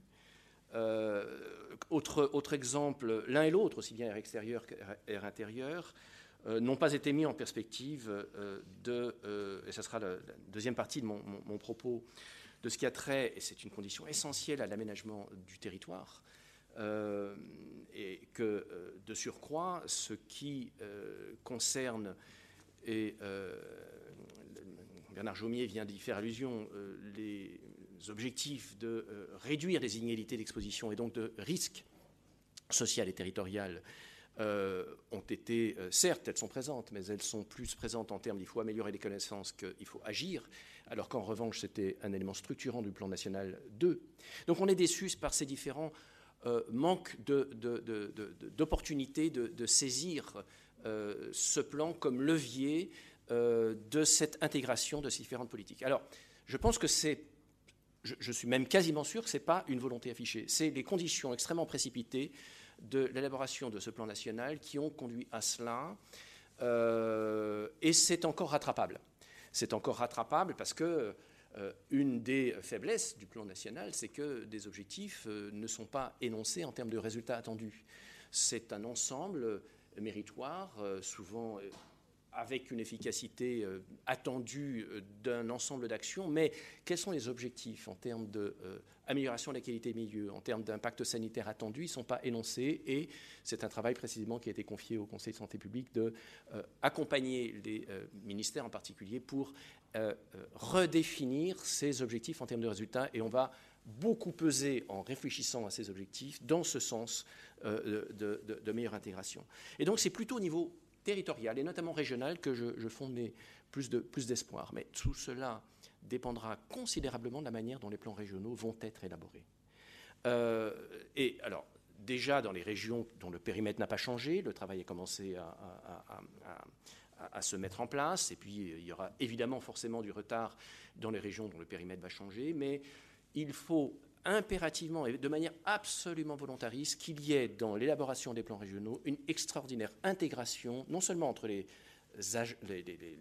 administrations de l'État, mais les acteurs euh, euh, essentiels que sont les euh, collectivités territoriales, non seulement la région, les départements, les métropoles et, les regroupements d'intercommunalités. C'est dans cette capacité à faire, à impliquer les collectivités dans euh, la mise sur agenda et la définition des priorités qu'on pourra voir ou pas euh, cette véritable intégration entre les différents objectifs. Car c'est bien les territoires qui euh, sont les grands opérateurs sur les plans climat-énergie, sur les plans relatifs à la qualité de l'air, sur les, plans des transports, qui ne peuvent être considérés et vus que dans le cadre d'une prospective, non pas pour demain et après-demain, mais à 20 ans, 30 ans de l'aménagement du territoire.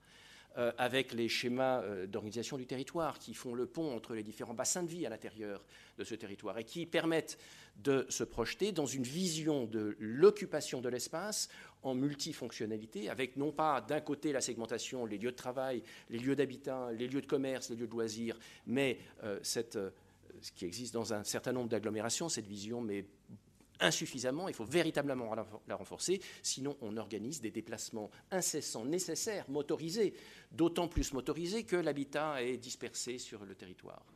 Euh, donc je, fonde pas mal d'espoir sur, sur la vision territoriale qui est à construire.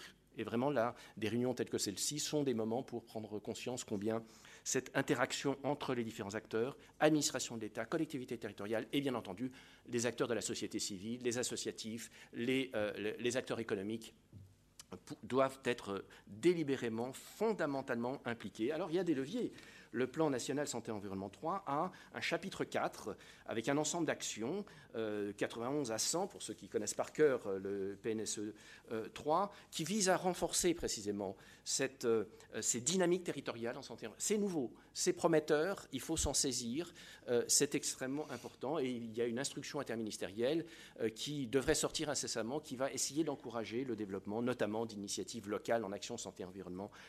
Euh, alors j'insiste sur un point particulier, j'évoquais donc cette vision prospective que les collectivités euh, euh, ont, ont, pour mission, et, les travaux, de remarquables ouvrages qu'on a sur la table de l'Institut d'aménagement et d'urbanisme nous montrent que vraiment cette vision, en tout cas dans cette région, est, est très présente, mais aussi cette non seulement multifonctionnalité, mais également assurance plus grande, comment dire, assurance de la diversité social à l'intérieur du territoire auquel Bernard Jomier a fait allusion. J'insiste vraiment sur ce point, et parce que je n'ai pas le temps de le, développer, mais de nombreux travaux, parmi lesquels, parmi d'autres, mais parmi lesquels, par exemple, les travaux d'Éloi Laurent de l'OFCE montrent que dans cette vision de social-écologie, euh, cet euh, euh, éclatement, cette parcellisation sociale du territoire avec des zones très riches, des zones très pauvres et des zones de, sont des facteurs majeurs d'inefficience, notamment, mais parmi d'autres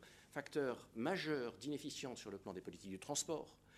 Euh, et euh, ce sont également des facteurs qui vont tendre à magnifier, à accroître les inégalités d'exposition à des facteurs environnementaux, à des menaces environnementales, du fait des pollutions atmosphériques, du fait des nuisances sonores, avec les inefficient sur le plan des consommations énergétiques dont on parlait, dont on parlait dans, les tables rondes, dans la table ronde précédente.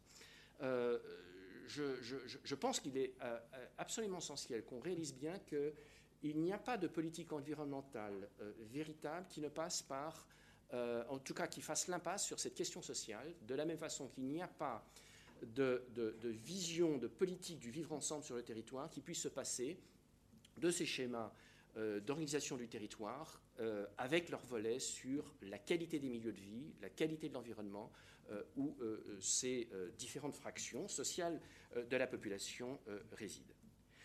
Et enfin, les plans à l'échelle infrarégionale, les intercos, les, les métropoles, et Bernard Jomier a évoqué le plan qui va être discuté prochainement au Conseil de Paris sur le, plan santé-environnement Paris, ce sont également des outils extrêmement pertinents. Et là encore, l'originalité du plan national santé-environnement 3, il y a des leviers, euh, action 95 du, plan, euh, d'encouragement au développement d'initiatives locales les, euh, en santé-environnement, ILAS, qu'il faut, faut faire vivre. Simplement une illustration qui a été évoquée, je, la reprends, je n'hésite pas à, à donner l'impression de répéter le propos, tant il est illustratif et majeur. On, comprend bien qu'il ne peut pas y avoir de lutte efficace euh, contre l'obésité de nos jeunes et euh, d'une partie importante euh, de la population adulte, dont on sait parfaitement que cette obésité est très socialement marquée, très socialement différenciée, sans que ceci ne soit articulé avec des objectifs de lutte contre la pollution atmosphérique, contre les nuisances sonores liées au transport et de, lutte contre les, euh, les, îlots de chaleur. Comment? Parce que euh, on voit bien, et Jean-François Toussaint l'a évoqué tout à l'heure, on voit bien que parmi les leviers majeurs de l'ensemble de ces objectifs de politique publique, il y a l'encouragement euh, des mobilités actives, marche, vélo, bien entendu, et ce qui va avec l'organisation de voiries protégées permettant euh, de euh, euh, se déplacer de cette manière et bien sûr en sécurité, ce qui accompagne la réflexion sur la végétalisation de ces espaces, parce que mobilité active dit aussi chaleur, déperdition, consommation d'énergie, très bien pour maigrir, mais c'est encore mieux quand on n'a pas, pas, trop chaud. Tant qu'à faire, pas avec des espèces trop allergisantes, en effet, donc ça implique cette réflexion. Euh, donc le développement et la multiplication de ces îlots de chaleur, de, ces, de verdure, euh, de verdure euh, ce qui, et ce n'est pas nécessairement contradictoire euh, doit être euh, considéré dans cet objectif avec la densification de l'occupation de l'espace multifactoriel pour éviter justement ce déplacement longue distance. Il ne peut pas y avoir de déplacement actif si c'est 20-30 km. C'est lorsque cet espace répond à ces différentes fonctions où il peut y avoir, évidemment pas tout le monde, mais y avoir des gens qui habitent pas trop trop loin de leur espace de travail où ils vont faire les courses euh, alors, évidemment, tout ceci ne suffira pas à faire maigrir nos petits jeunes, euh, où il y a encore 15 à 20 de, de, jeunes en, surpoids. Euh, mais on comprend bien que s'il n'y a pas une offre d'espace de mobilité douce sécurisée, pensée dans l'aménagement du territoire, on, passera à côté, et ce n'est pas des campagnes de publicité, voire une augmentation terrible du prix de la barre chocolatée qui suffiront à compenser ces manques euh, d'activité et, d'invitation à, bouger de, la population. Enfin, évidemment, on, voit bien, et c'est encore une vision d'intégration, combien ces politiques sont également favorables à, tout simplement la civilité et, le vivre ensemble par les rencontres qu'elles facilitent, notamment intergénérationnelles, et l'apprentissage de la tolérance mutuelle. Donc on voit bien toutes ces interfaces, cette analyse systémique, que, hélas, le plan actuel au niveau national, vu la manière un peu tuyau d'orgue euh, dans lequel il a été forcé de, cheminer, euh, euh, n'a pas pu donner, véritablement toutes ces, potentialités à ce qu'aujourd'hui on devrait faire en matière de réflexion santé, environnement et lutte contre le changement climatique. Mais je suis convaincu, et ce genre de réunion au niveau régional, que la déclinaison régionale, là, doivent nous permettre de donner corps à cette manière de voir les choses. Je vous remercie. Merci. Euh, Bruno Barocca, un mot peut-être justement sur euh, la façon dont nous réagissons face à ces données et en même temps l'incertitude de, de, ces données. Euh, donc oui, vous avez vu qu'il y avait eu quelques changements dans le, programme.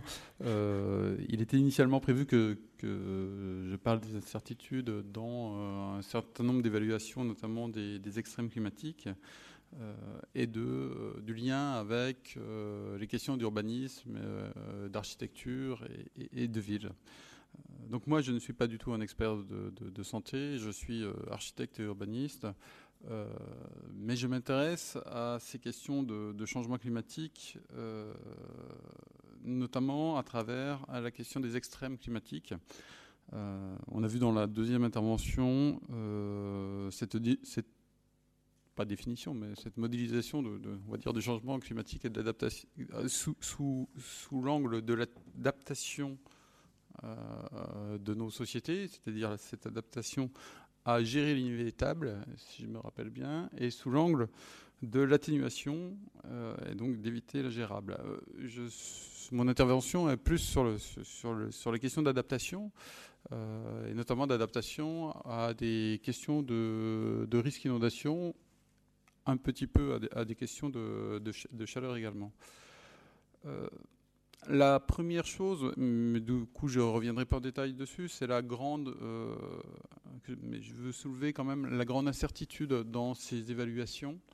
Euh, quand on fait la, quand on, commence à, chercher un petit peu l'incertitude à la fois sur la donnée de départ, sur la modélisation statistique, sur les extrapolations, sur les modèles hydrologiques, euh, etc., euh, et qu'on regarde tout ça, on s'aperçoit, et en faisant abstraction, d'une incertitude qui serait liée à un changement climatique, c'est-à-dire en imaginant que les données historiques sont toujours aussi valables, qu'il n'y a pas d'évolution climatique, on s'aperçoit quand même qu'il y a une incertitude euh, extrêmement importante dans, dans, voilà, dans, les débits d'inondation qui nous sont données pour des, vérités scientifiques euh, indiscutables le, plus souvent.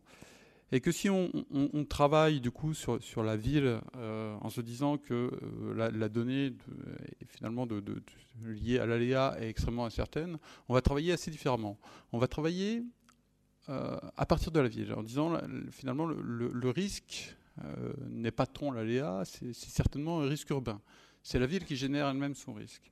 Alors je vais prendre un, exemple, finalement, c'est euh, très simple. C'est est-ce que euh, dans une ville, le, risque inondation, il est géré par l'eau qui arrive ou par l'incapacité de la ville à accepter cette eau?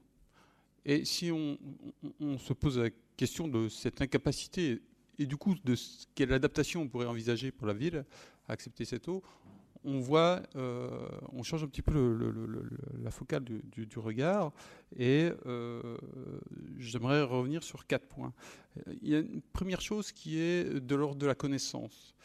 Euh, plutôt que de s'attarder sur l'événement, on, voit quand même, enfin je pense qu'il y a à peu près un consensus sur le fait que ces événements seront certainement plus extrêmes ou plus fréquents en tout cas, on devrait y être confronté euh, assez rapidement. Et, le Sud-Est en est une, preuve actuelle. Euh, il y a un, premier élément qui est, celui de la connaissance. Je vous donne un exemple. Xintia, c'est 1000 pavillons euh, qui sont inondés et ça, produit en une inondation de quelques jours l'équivalent de 12 années de, déchets sur cette zone. Ces déchets, si je veux faire un lien avec la, santé, dedans il y a des textiles, il y a des mousses qui sont euh, des déchets supports euh, de développement d'un certain nombre de champignons.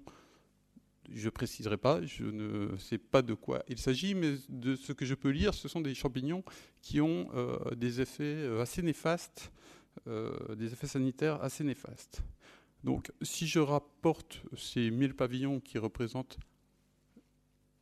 quasiment rien sur la région Île-de-France, je rappelle qu'en France, il y a 17 millions de personnes dans les, zones inondables, euh, si on, met ça à l'échelle de l'Île-de-France, et si on se dit qu'on est dans le même ordre d'idées sur la euh, production de déchets, on va être dans des conditions sanitaires et donc avec des impacts sur la santé que je ne vois pas actuellement comment on va pouvoir gérer. Donc cette connaissance de l'extrême, il faut la regarder depuis la ville. Et il faut la regarder sur l'ensemble du, temps. C'est-à-dire, euh, quand, quand, il a été défini l'adaptation, ça a été de dire c'est gérer l'inévitable. Ce qui veut dire que l'inévitable, il va arriver. Donc on doit se poser aussi la question de la suite. C'est bien beau de, poser la question de l'adaptation en amont. Qu'est-ce qu'on peut faire avant? Oui, mais il y a un jour, ça va arriver. Et il faut aussi penser à l'après. Donc, si on pense à l'après, posons-nous la question aussi des données dont nous avons besoin après. Et imaginons la suite. Il y a une approche euh, très courante, très classique, euh, en tout cas pour nous, c'est une approche euh, de l'adaptation qui est une approche fonctionnelle globalement, on cherche à fiabiliser nos systèmes techniques. Je prends un exemple euh, dont on pourrait euh, discuter aussi le bien fondé, c'est euh, la multiplication des bassins d'orage pour gérer des eaux de pluie. Donc des, énormes bassins d'orage de cathédrales, des cathédrales sous nos pieds, qui sont de, de, béton et qui, sont, qui gèrent des eaux de pluie qui sont d'occurrence finalement assez courantes. C'est-à-dire une eau de, l'ordre qui a 10% de, de chances de se produire chaque année. Donc c'est pas si exceptionnel que ça. Et pour cela, on dépense finalement, on va dire, on a un bilan, j'imagine qu'on a un bilan carbone extrêmement euh, lourd, euh, alors que ces eaux pourraient certainement être gérées différemment avoir pour l'adaptation. Sur une approche qui est peut-être moins fonctionnelle, bien que ça, croise en fait euh, les usages et, les systèmes techniques, euh, je pense qu'on a, beaucoup de choses à, apprendre euh, sur la corrélation entre le besoin et l'offre si je prends l'exemple des, on va dire des zones côtières du, sud de la France, ces zones sont relativement peu peuplées en hiver et voient leur, leur population fortement augmenter l'été à des moments de sécheresse, et donc un besoin d'eau potable extrêmement fort, d'eau potable pour tous les usages, euh, l'été, quand il y a beaucoup de, personnes, Et donc on a une grande difficulté dans la gestion des, réseaux d'eau potable. C'est-à-dire que nous avons finalement un réseau euh, qui ne peut pas être dimensionné pour l'été, parce que l'hiver, il n'y aurait pas assez de débit dans ces réseaux. Et, donc, s'il n'y a pas assez de débit, on va avoir le développement d'un certain nombre de choses qui ne sont pas très bonnes à la santé, qui vont rendre l'eau non potable. Donc, on, a du mal à gérer cette, ces, éléments-là, et, et on a du mal aussi à stocker beaucoup d'eau l'hiver, toujours pour les, mêmes, pour les mêmes raisons de conservation. Alors, on a trouvé un moyen de corréler la demande et le service. C'est les restrictions d'eau. Vous avez, euh, quand la sécheresse commence à être longue, vous n'avez plus le droit de laver votre voiture, plus le droit de remplir votre piscine, l'agriculteur n'a plus le droit d'arroser à certaines heures de la journée, etc. Et, on arrive finalement à corréler ce qui est pour moi vraiment une, une question d'adaptation. C'est-à-dire, on a un système technique. Il est là, il est efficient et on va gérer la demande sur ce système en fonction de sa capacité à y répondre. Et là, on est dans de l'adaptation qui, à mon avis, euh, a l'intérêt aussi de faire avec l'existant. On n'est pas dans euh, tout refaire euh, et dans des travaux de démesure comme on peut voir sur d'autres systèmes techniques. Et le dernier point que je voudrais soulever, c'est une adaptation organisationnelle. Si je reprends la question des déchets, qui, à Xintia, 12 ans, de, 12 ans de production de déchets. Xintia, c'est 1000 pavillons, donc c'est un, territoire relativement réduit. Et ces déchets sur ces territoires étaient gérés, le syndicat de gestion des déchets était un syndicat départemental. Ça veut dire quoi? Ça veut dire que dès la fin de cette crise, euh, il y a eu des moyens à l'échelle départementale qui ont pu être mobilisés immédiatement. Et ces moyens, ils sont des moyens euh, humains, euh, matériels, etc., sont arrivés sur, sur, le site très rapidement et ont pu gérer notamment les, questions de mousse de textile dont, je parlais précédemment, très rapidement. que se serait-il passé si nous avions euh, une, belle mosaïque euh, de nos euh, délégations de services publics à CITA, Veolia et autres, et donc des logiques concurrentielles entre ces différents territoires. Comment aurait-on pu demander finalement à son concurrent et mobiliser les concurrents pour une réaction aussi rapide? Donc cette question d'organisation et cette question contractuelle, est pour moi euh, aussi un élément euh, très fort de l'adaptation. C'est-à-dire dans des zones où l'on connaît des risques par rapport à des changements climatiques, peut-on se permettre d'avoir finalement les mêmes logiques en termes de délégation de services publics, contractuels, etc. Je vais prendre juste... Oui. Pardon, je vous interromps très bien pour poser la question docteur Jaumier.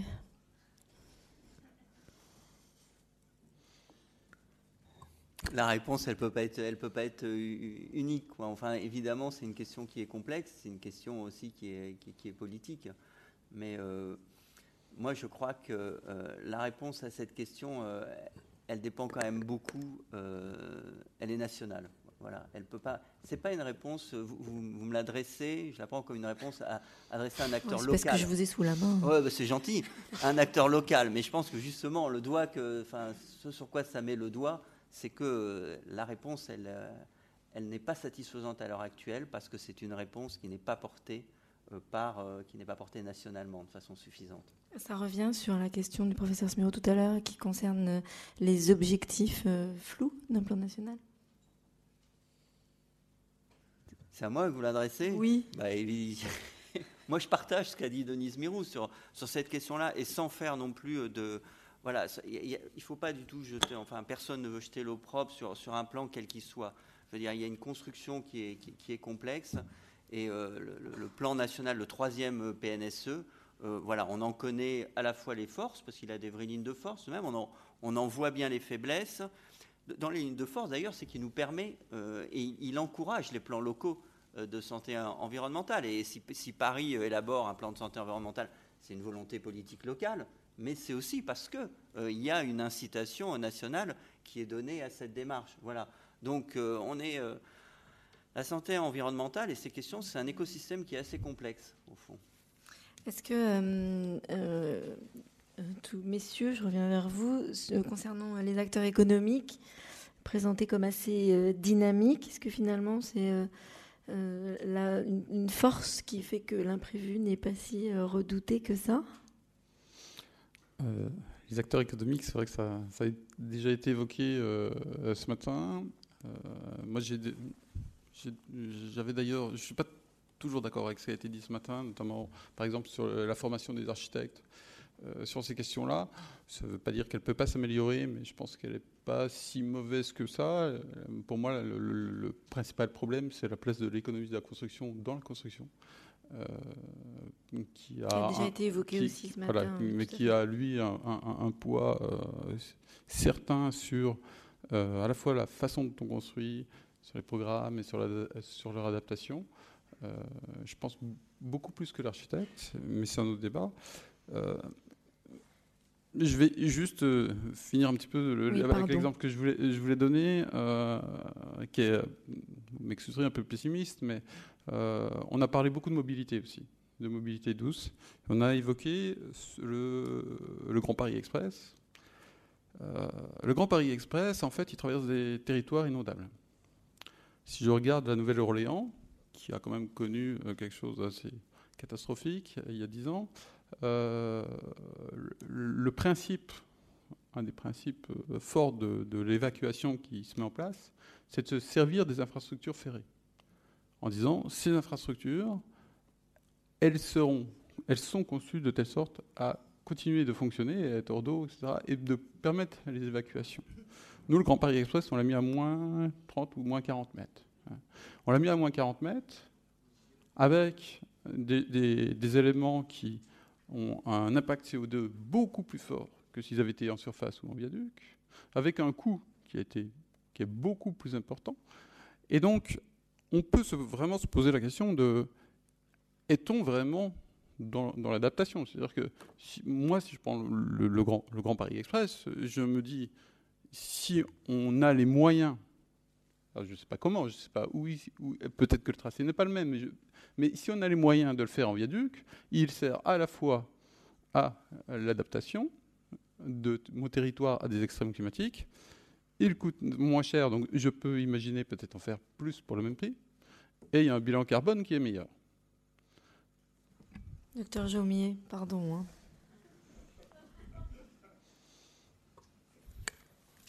Sur, le Grand Paris Express, je ne peux pas vous apporter de, réponse. Moi je, vous prendrai un autre, un contre-exemple, c'est l'exemple du périphérique parisien. d'une ville, on parlait des inégalités euh, sociales et territoriales, d'une ville qui a une structuration profondément inégalitaire, ce qui n'a rien d'original. Les grandes villes du monde ont souvent des structurations urbaines extrêmement inégalitaires. Sauf qu'à Paris, on aurait pu espérer quand même qu'on euh, euh, on ait eu un travail plus offensif de réduction de ces inégalités euh, territoriales. Mais quand vous regardez le périphérique parisien, sur la partie sud-ouest, il est un peu enfoui, il disparaît du paysage urbain, il ne crée pas trop de nuisances. Sur la partie nord-est, il est bien au-dessus de la tête des habitants.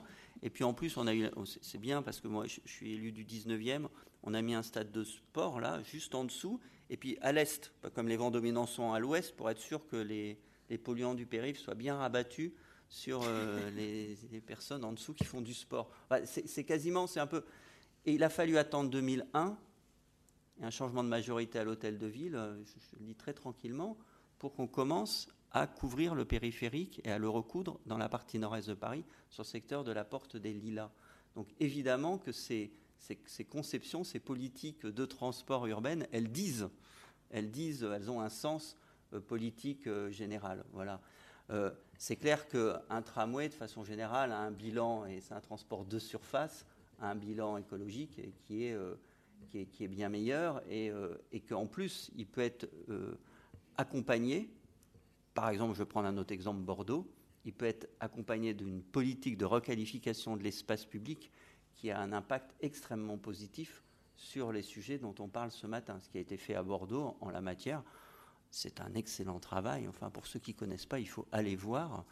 non seulement le tramway, et ça beaucoup de villes en ont fait un, mais le travail sur l'espace public, sur les déplacements, sur l'éviction des transports polluants, etc., sur le bien-être et, la qualité de vie qui, qui accompagne. Professeur Smiro, vous voulez ajouter quelque chose? Non, pas sur, euh, la, grande politique des transports euh, qu'on vient évoquer, mais je voudrais quand même signaler un, élément euh, comment dire, intéressant. Cet été, on a subi une canicule qui, si rien d'autre n'avait été fait, aurait dû avoir un impact sanitaire à peu près du même ordre de grandeur que celle, de, celle de 2003.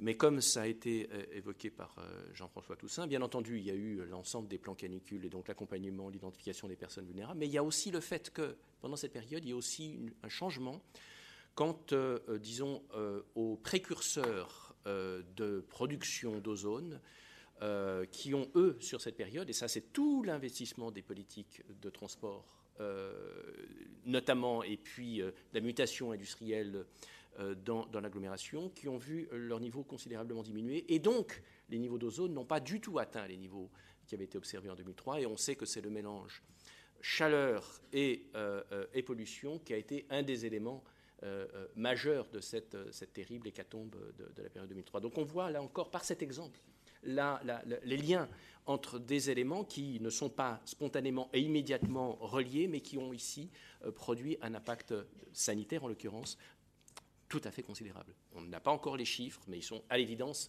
euh, d'ordre de grandeur euh, très considérablement plus faibles que ce qu'il y a euh, dix ans de là. Merci. Il nous reste peu de temps. Est-ce qu'il y a des questions? Monsieur, je vous donne la parole puisque vous n'avez pas encore, n'êtes pas encore intervenu. Présentez-vous s'il vous plaît. Georges Saline du Bureau de la santé environnementale et de l'hygiène de, la ville de Paris. J'avais une question pour Denise Mirou. Denis, tu, tu, évoquais le fait que euh, le PNSE 3, on est un peu déçu du résultat parce que, et tu expliques ça par le, un calendrier très contraint d'élaboration. Hein. Je partage bien sûr euh, ce point de vue, mais en même temps, pour avoir participé aussi moi, à l'élaboration des PNSE 1 et 2, et puis maintenant du plan parisien de santé environnement, et puis avant d'autres démarches euh, planificatrices comme les schémas régionaux d'organisation des soins, j'ai pas l'expérience d'un moment où on s'est dit ah, si qu'on a le temps de bien travailler pour produire euh, ce qu'on a envie de produire. C'est toujours dans un calendrier très, très contraint. Et en même temps, euh, on a toujours besoin de savoir à peu près où est-ce qu'on voudrait aller, euh, où est-ce qu'on voudrait arriver dans cinq ans.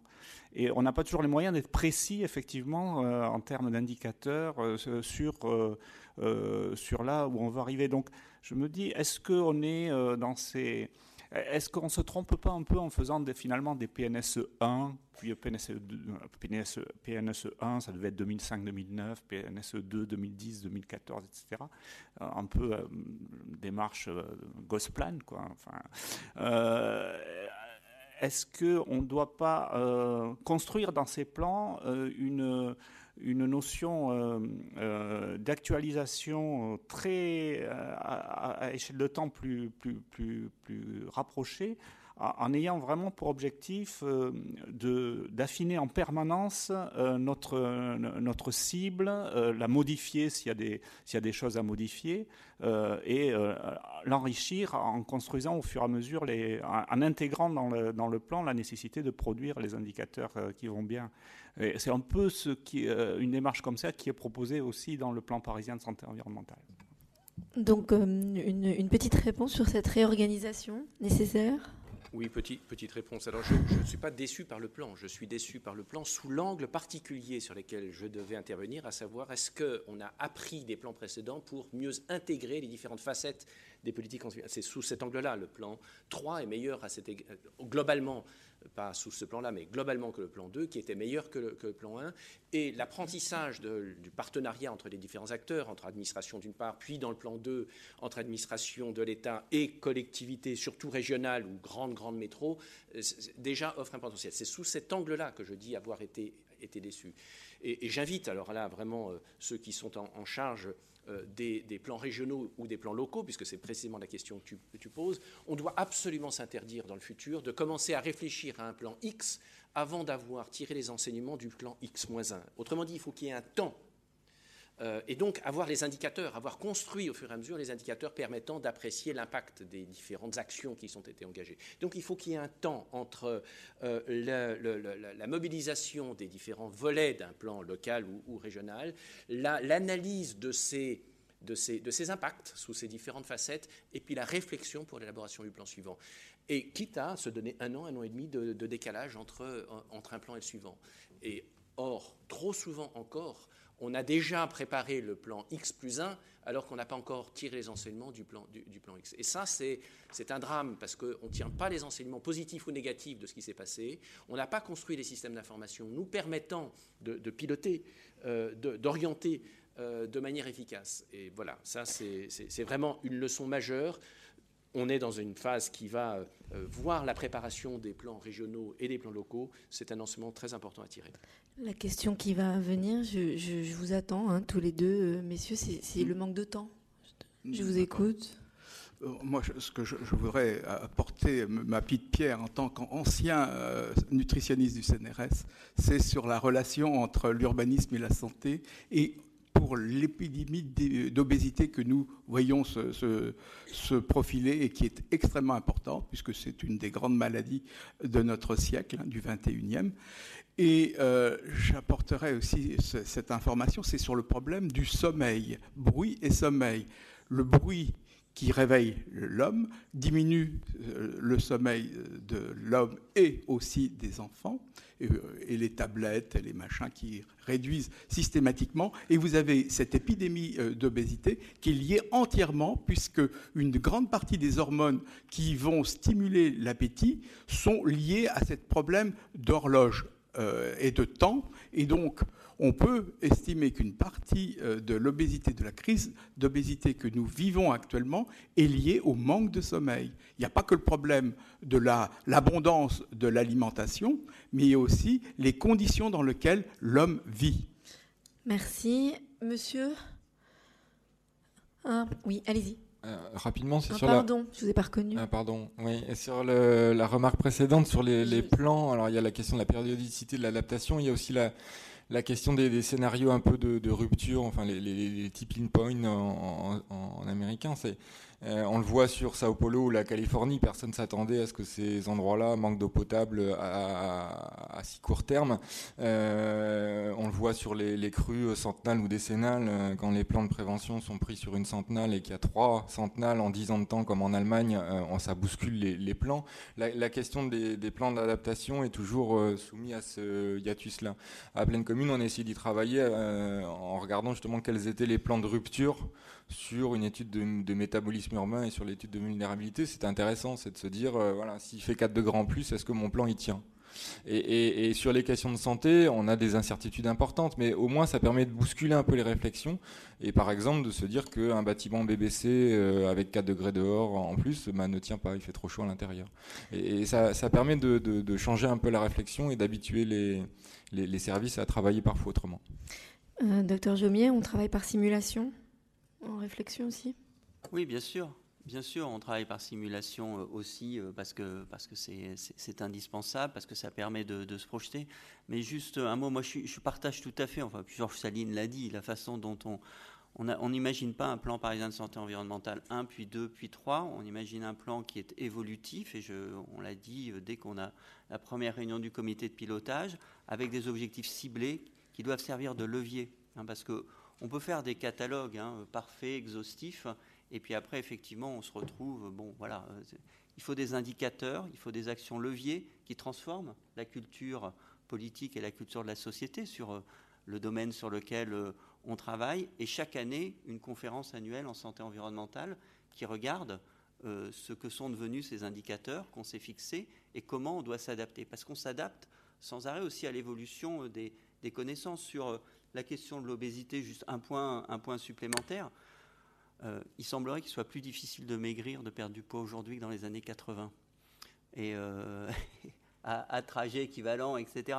Donc on met en cause des polluants chimiques, on met en cause des perturbateurs endocriniens. Euh, on est dans un domaine qui est mouvant. Je veux dire, prenez la question des perturbateurs endocriniens, c'est l'objet de beaucoup, beaucoup de débats. Et pourtant, on sait qu'on doit déjà agir dès maintenant. On ne peut pas attendre pour agir non plus. Donc, on est effectivement dans la nécessité d'avoir des plans qui sont très évolutifs et qui, où en permanence on échange et on adapte nos interventions aux évolutions de la connaissance aussi. Monsieur, vous vouliez intervenir? Vous vous présentez Oui, merci. Albert Lévy, CNRS. Moi, oui, euh, par rapport à ce que disait. non, excusez-moi, monsieur. Je, ah, voulais donner la parole à, monsieur là-haut parce qu'il n'est pas encore intervenu. oui, bonjour, euh, Virgile Adjaï, conseil départemental de la Seine-Saint-Denis.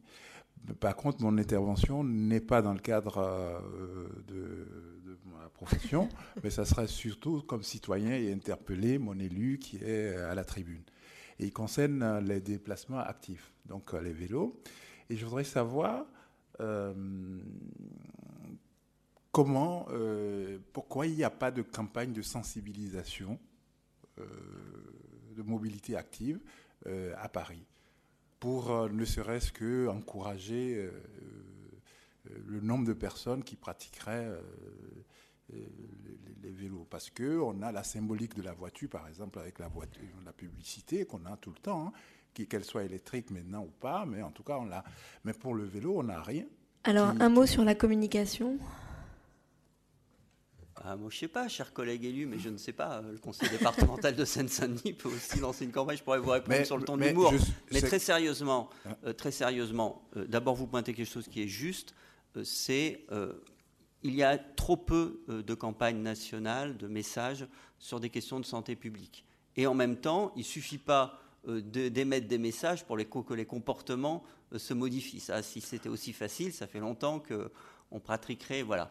Euh, ce qui est important, c'est qu'une collectivité locale, dans le cadre de ses compétences, favorise concrètement ce type de mobilité. Et donc là, je ne vais pas m'étendre là-dessus parce qu'en un mot, c'est impossible. Je vous ai parlé du plan vélo qui est d'une ampleur inégalée. La journée sans voiture avait une vertu pédagogique, mais elle a montré à chacun, c'était un grand succès, et elle a montré à chacun que on pouvait d'abord vivre la ville, même si c'était un dimanche comme ça, et que ça crée un autre rapport à la ville, y compris. Vous savez, je suis chargé aussi du handicap, pas que de la santé, mais des personnes en situation de handicap sont venues me dire, mais c'était fantastique parce qu'on se sentait bien dans la ville.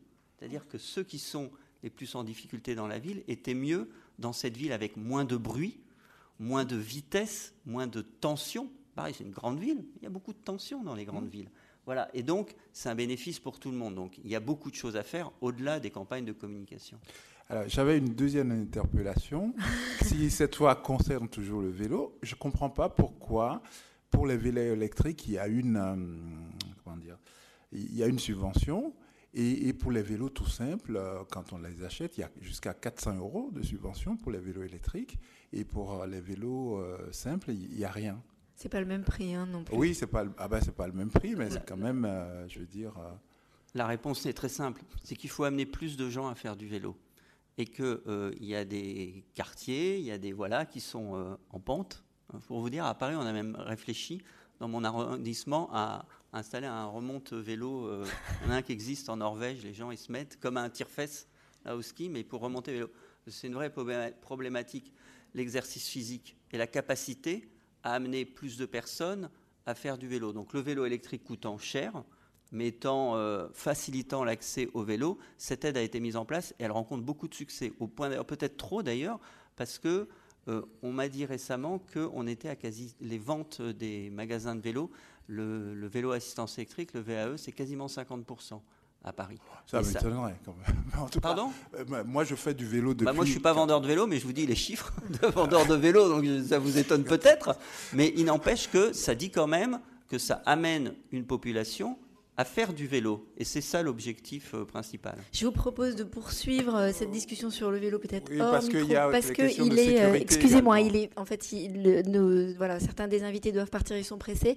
Pour finir, je, je, passe la parole à Lionel Charles pour vraiment le mot de la fin. Oui, je, bon, j'avais préparé quelque chose qui était un peu plus long, mais là je vais très, quand même très, rapide parce qu'on a, on effectivement pas beaucoup de temps. Je pense qu'il y a, enfin, ce qui a été évoqué euh, le montre très bien. Euh, derrière les questions des plans santé environnement, etc., il y a un problème majeur en France qui, qui on n'a pas de pensée de la santé, on n'a pas de pensée de la santé publique, on a une vision de la santé publique qui est extrêmement restreinte, on a une, prévalence, disons, du curatif, euh, une absence du préventif, si vous voulez, et on n'a pas clairement même d'analyse véritablement complète, exhaustive, et on n'a pas de pensée qui permette justement de recomposer notre vision qu'on peut avoir de la santé. Je veux dire, c'est tout, à fait, tout à fait dommage, tout à fait regrettable. Je dois dire une autre chose, c'est que la santé environnementale, elle est née en Angleterre au XVIIe siècle. La santé publique anglaise s'est constituée à partir de l'environnement. Je veux dire, l'hygiène publique se développe très largement en Angleterre sur une base qui est fondamentalement environnementale, dans une perspective néo-hippocratique, disons. Et la, la, santé publique anglaise au XIXe siècle prolonge ce mouvement du XVIIIe siècle, disons, sur une base qui est encore une base environnementale. En France, ce qui s'est passé, et c'est relativement facile à à comprendre, on a eu un rejet, disons, de l'environnement. Villermé a fait en 1830 un travail sur Paris dans lequel il a montré que ça n'était pas l'environnement qui était à l'origine des pathologies, mais c'était des facteurs sociaux. Et tout au long du 19e siècle, en fait, progressivement, c'est l'ingénierie, c'est la technique, disons, ce sont des, facteurs qui n'étaient pas, des facteurs environnementaux qui ont été euh, pris en considération comme signifiant du point de vue de l'hygiène publique. Derrière ça, évidemment, on a une tradition médicale française qui est fondamentalement une tradition très galiéniste, on peut dire, qui connaît mal l'épidémiologie et qui est une, tradition, euh, disons, qui, dans laquelle le rapport, disons, de, de, connaissances euh, est, euh, lié à la médecine est très important et quelque part derrière ce rapport de connaissance, un rapport qui est aussi un rapport de domination. C'est-à-dire qu'on n'a pas du tout, disons, des éléments de, horizontalité qu'on peut trouver dans le monde anglo-saxon. Anglo.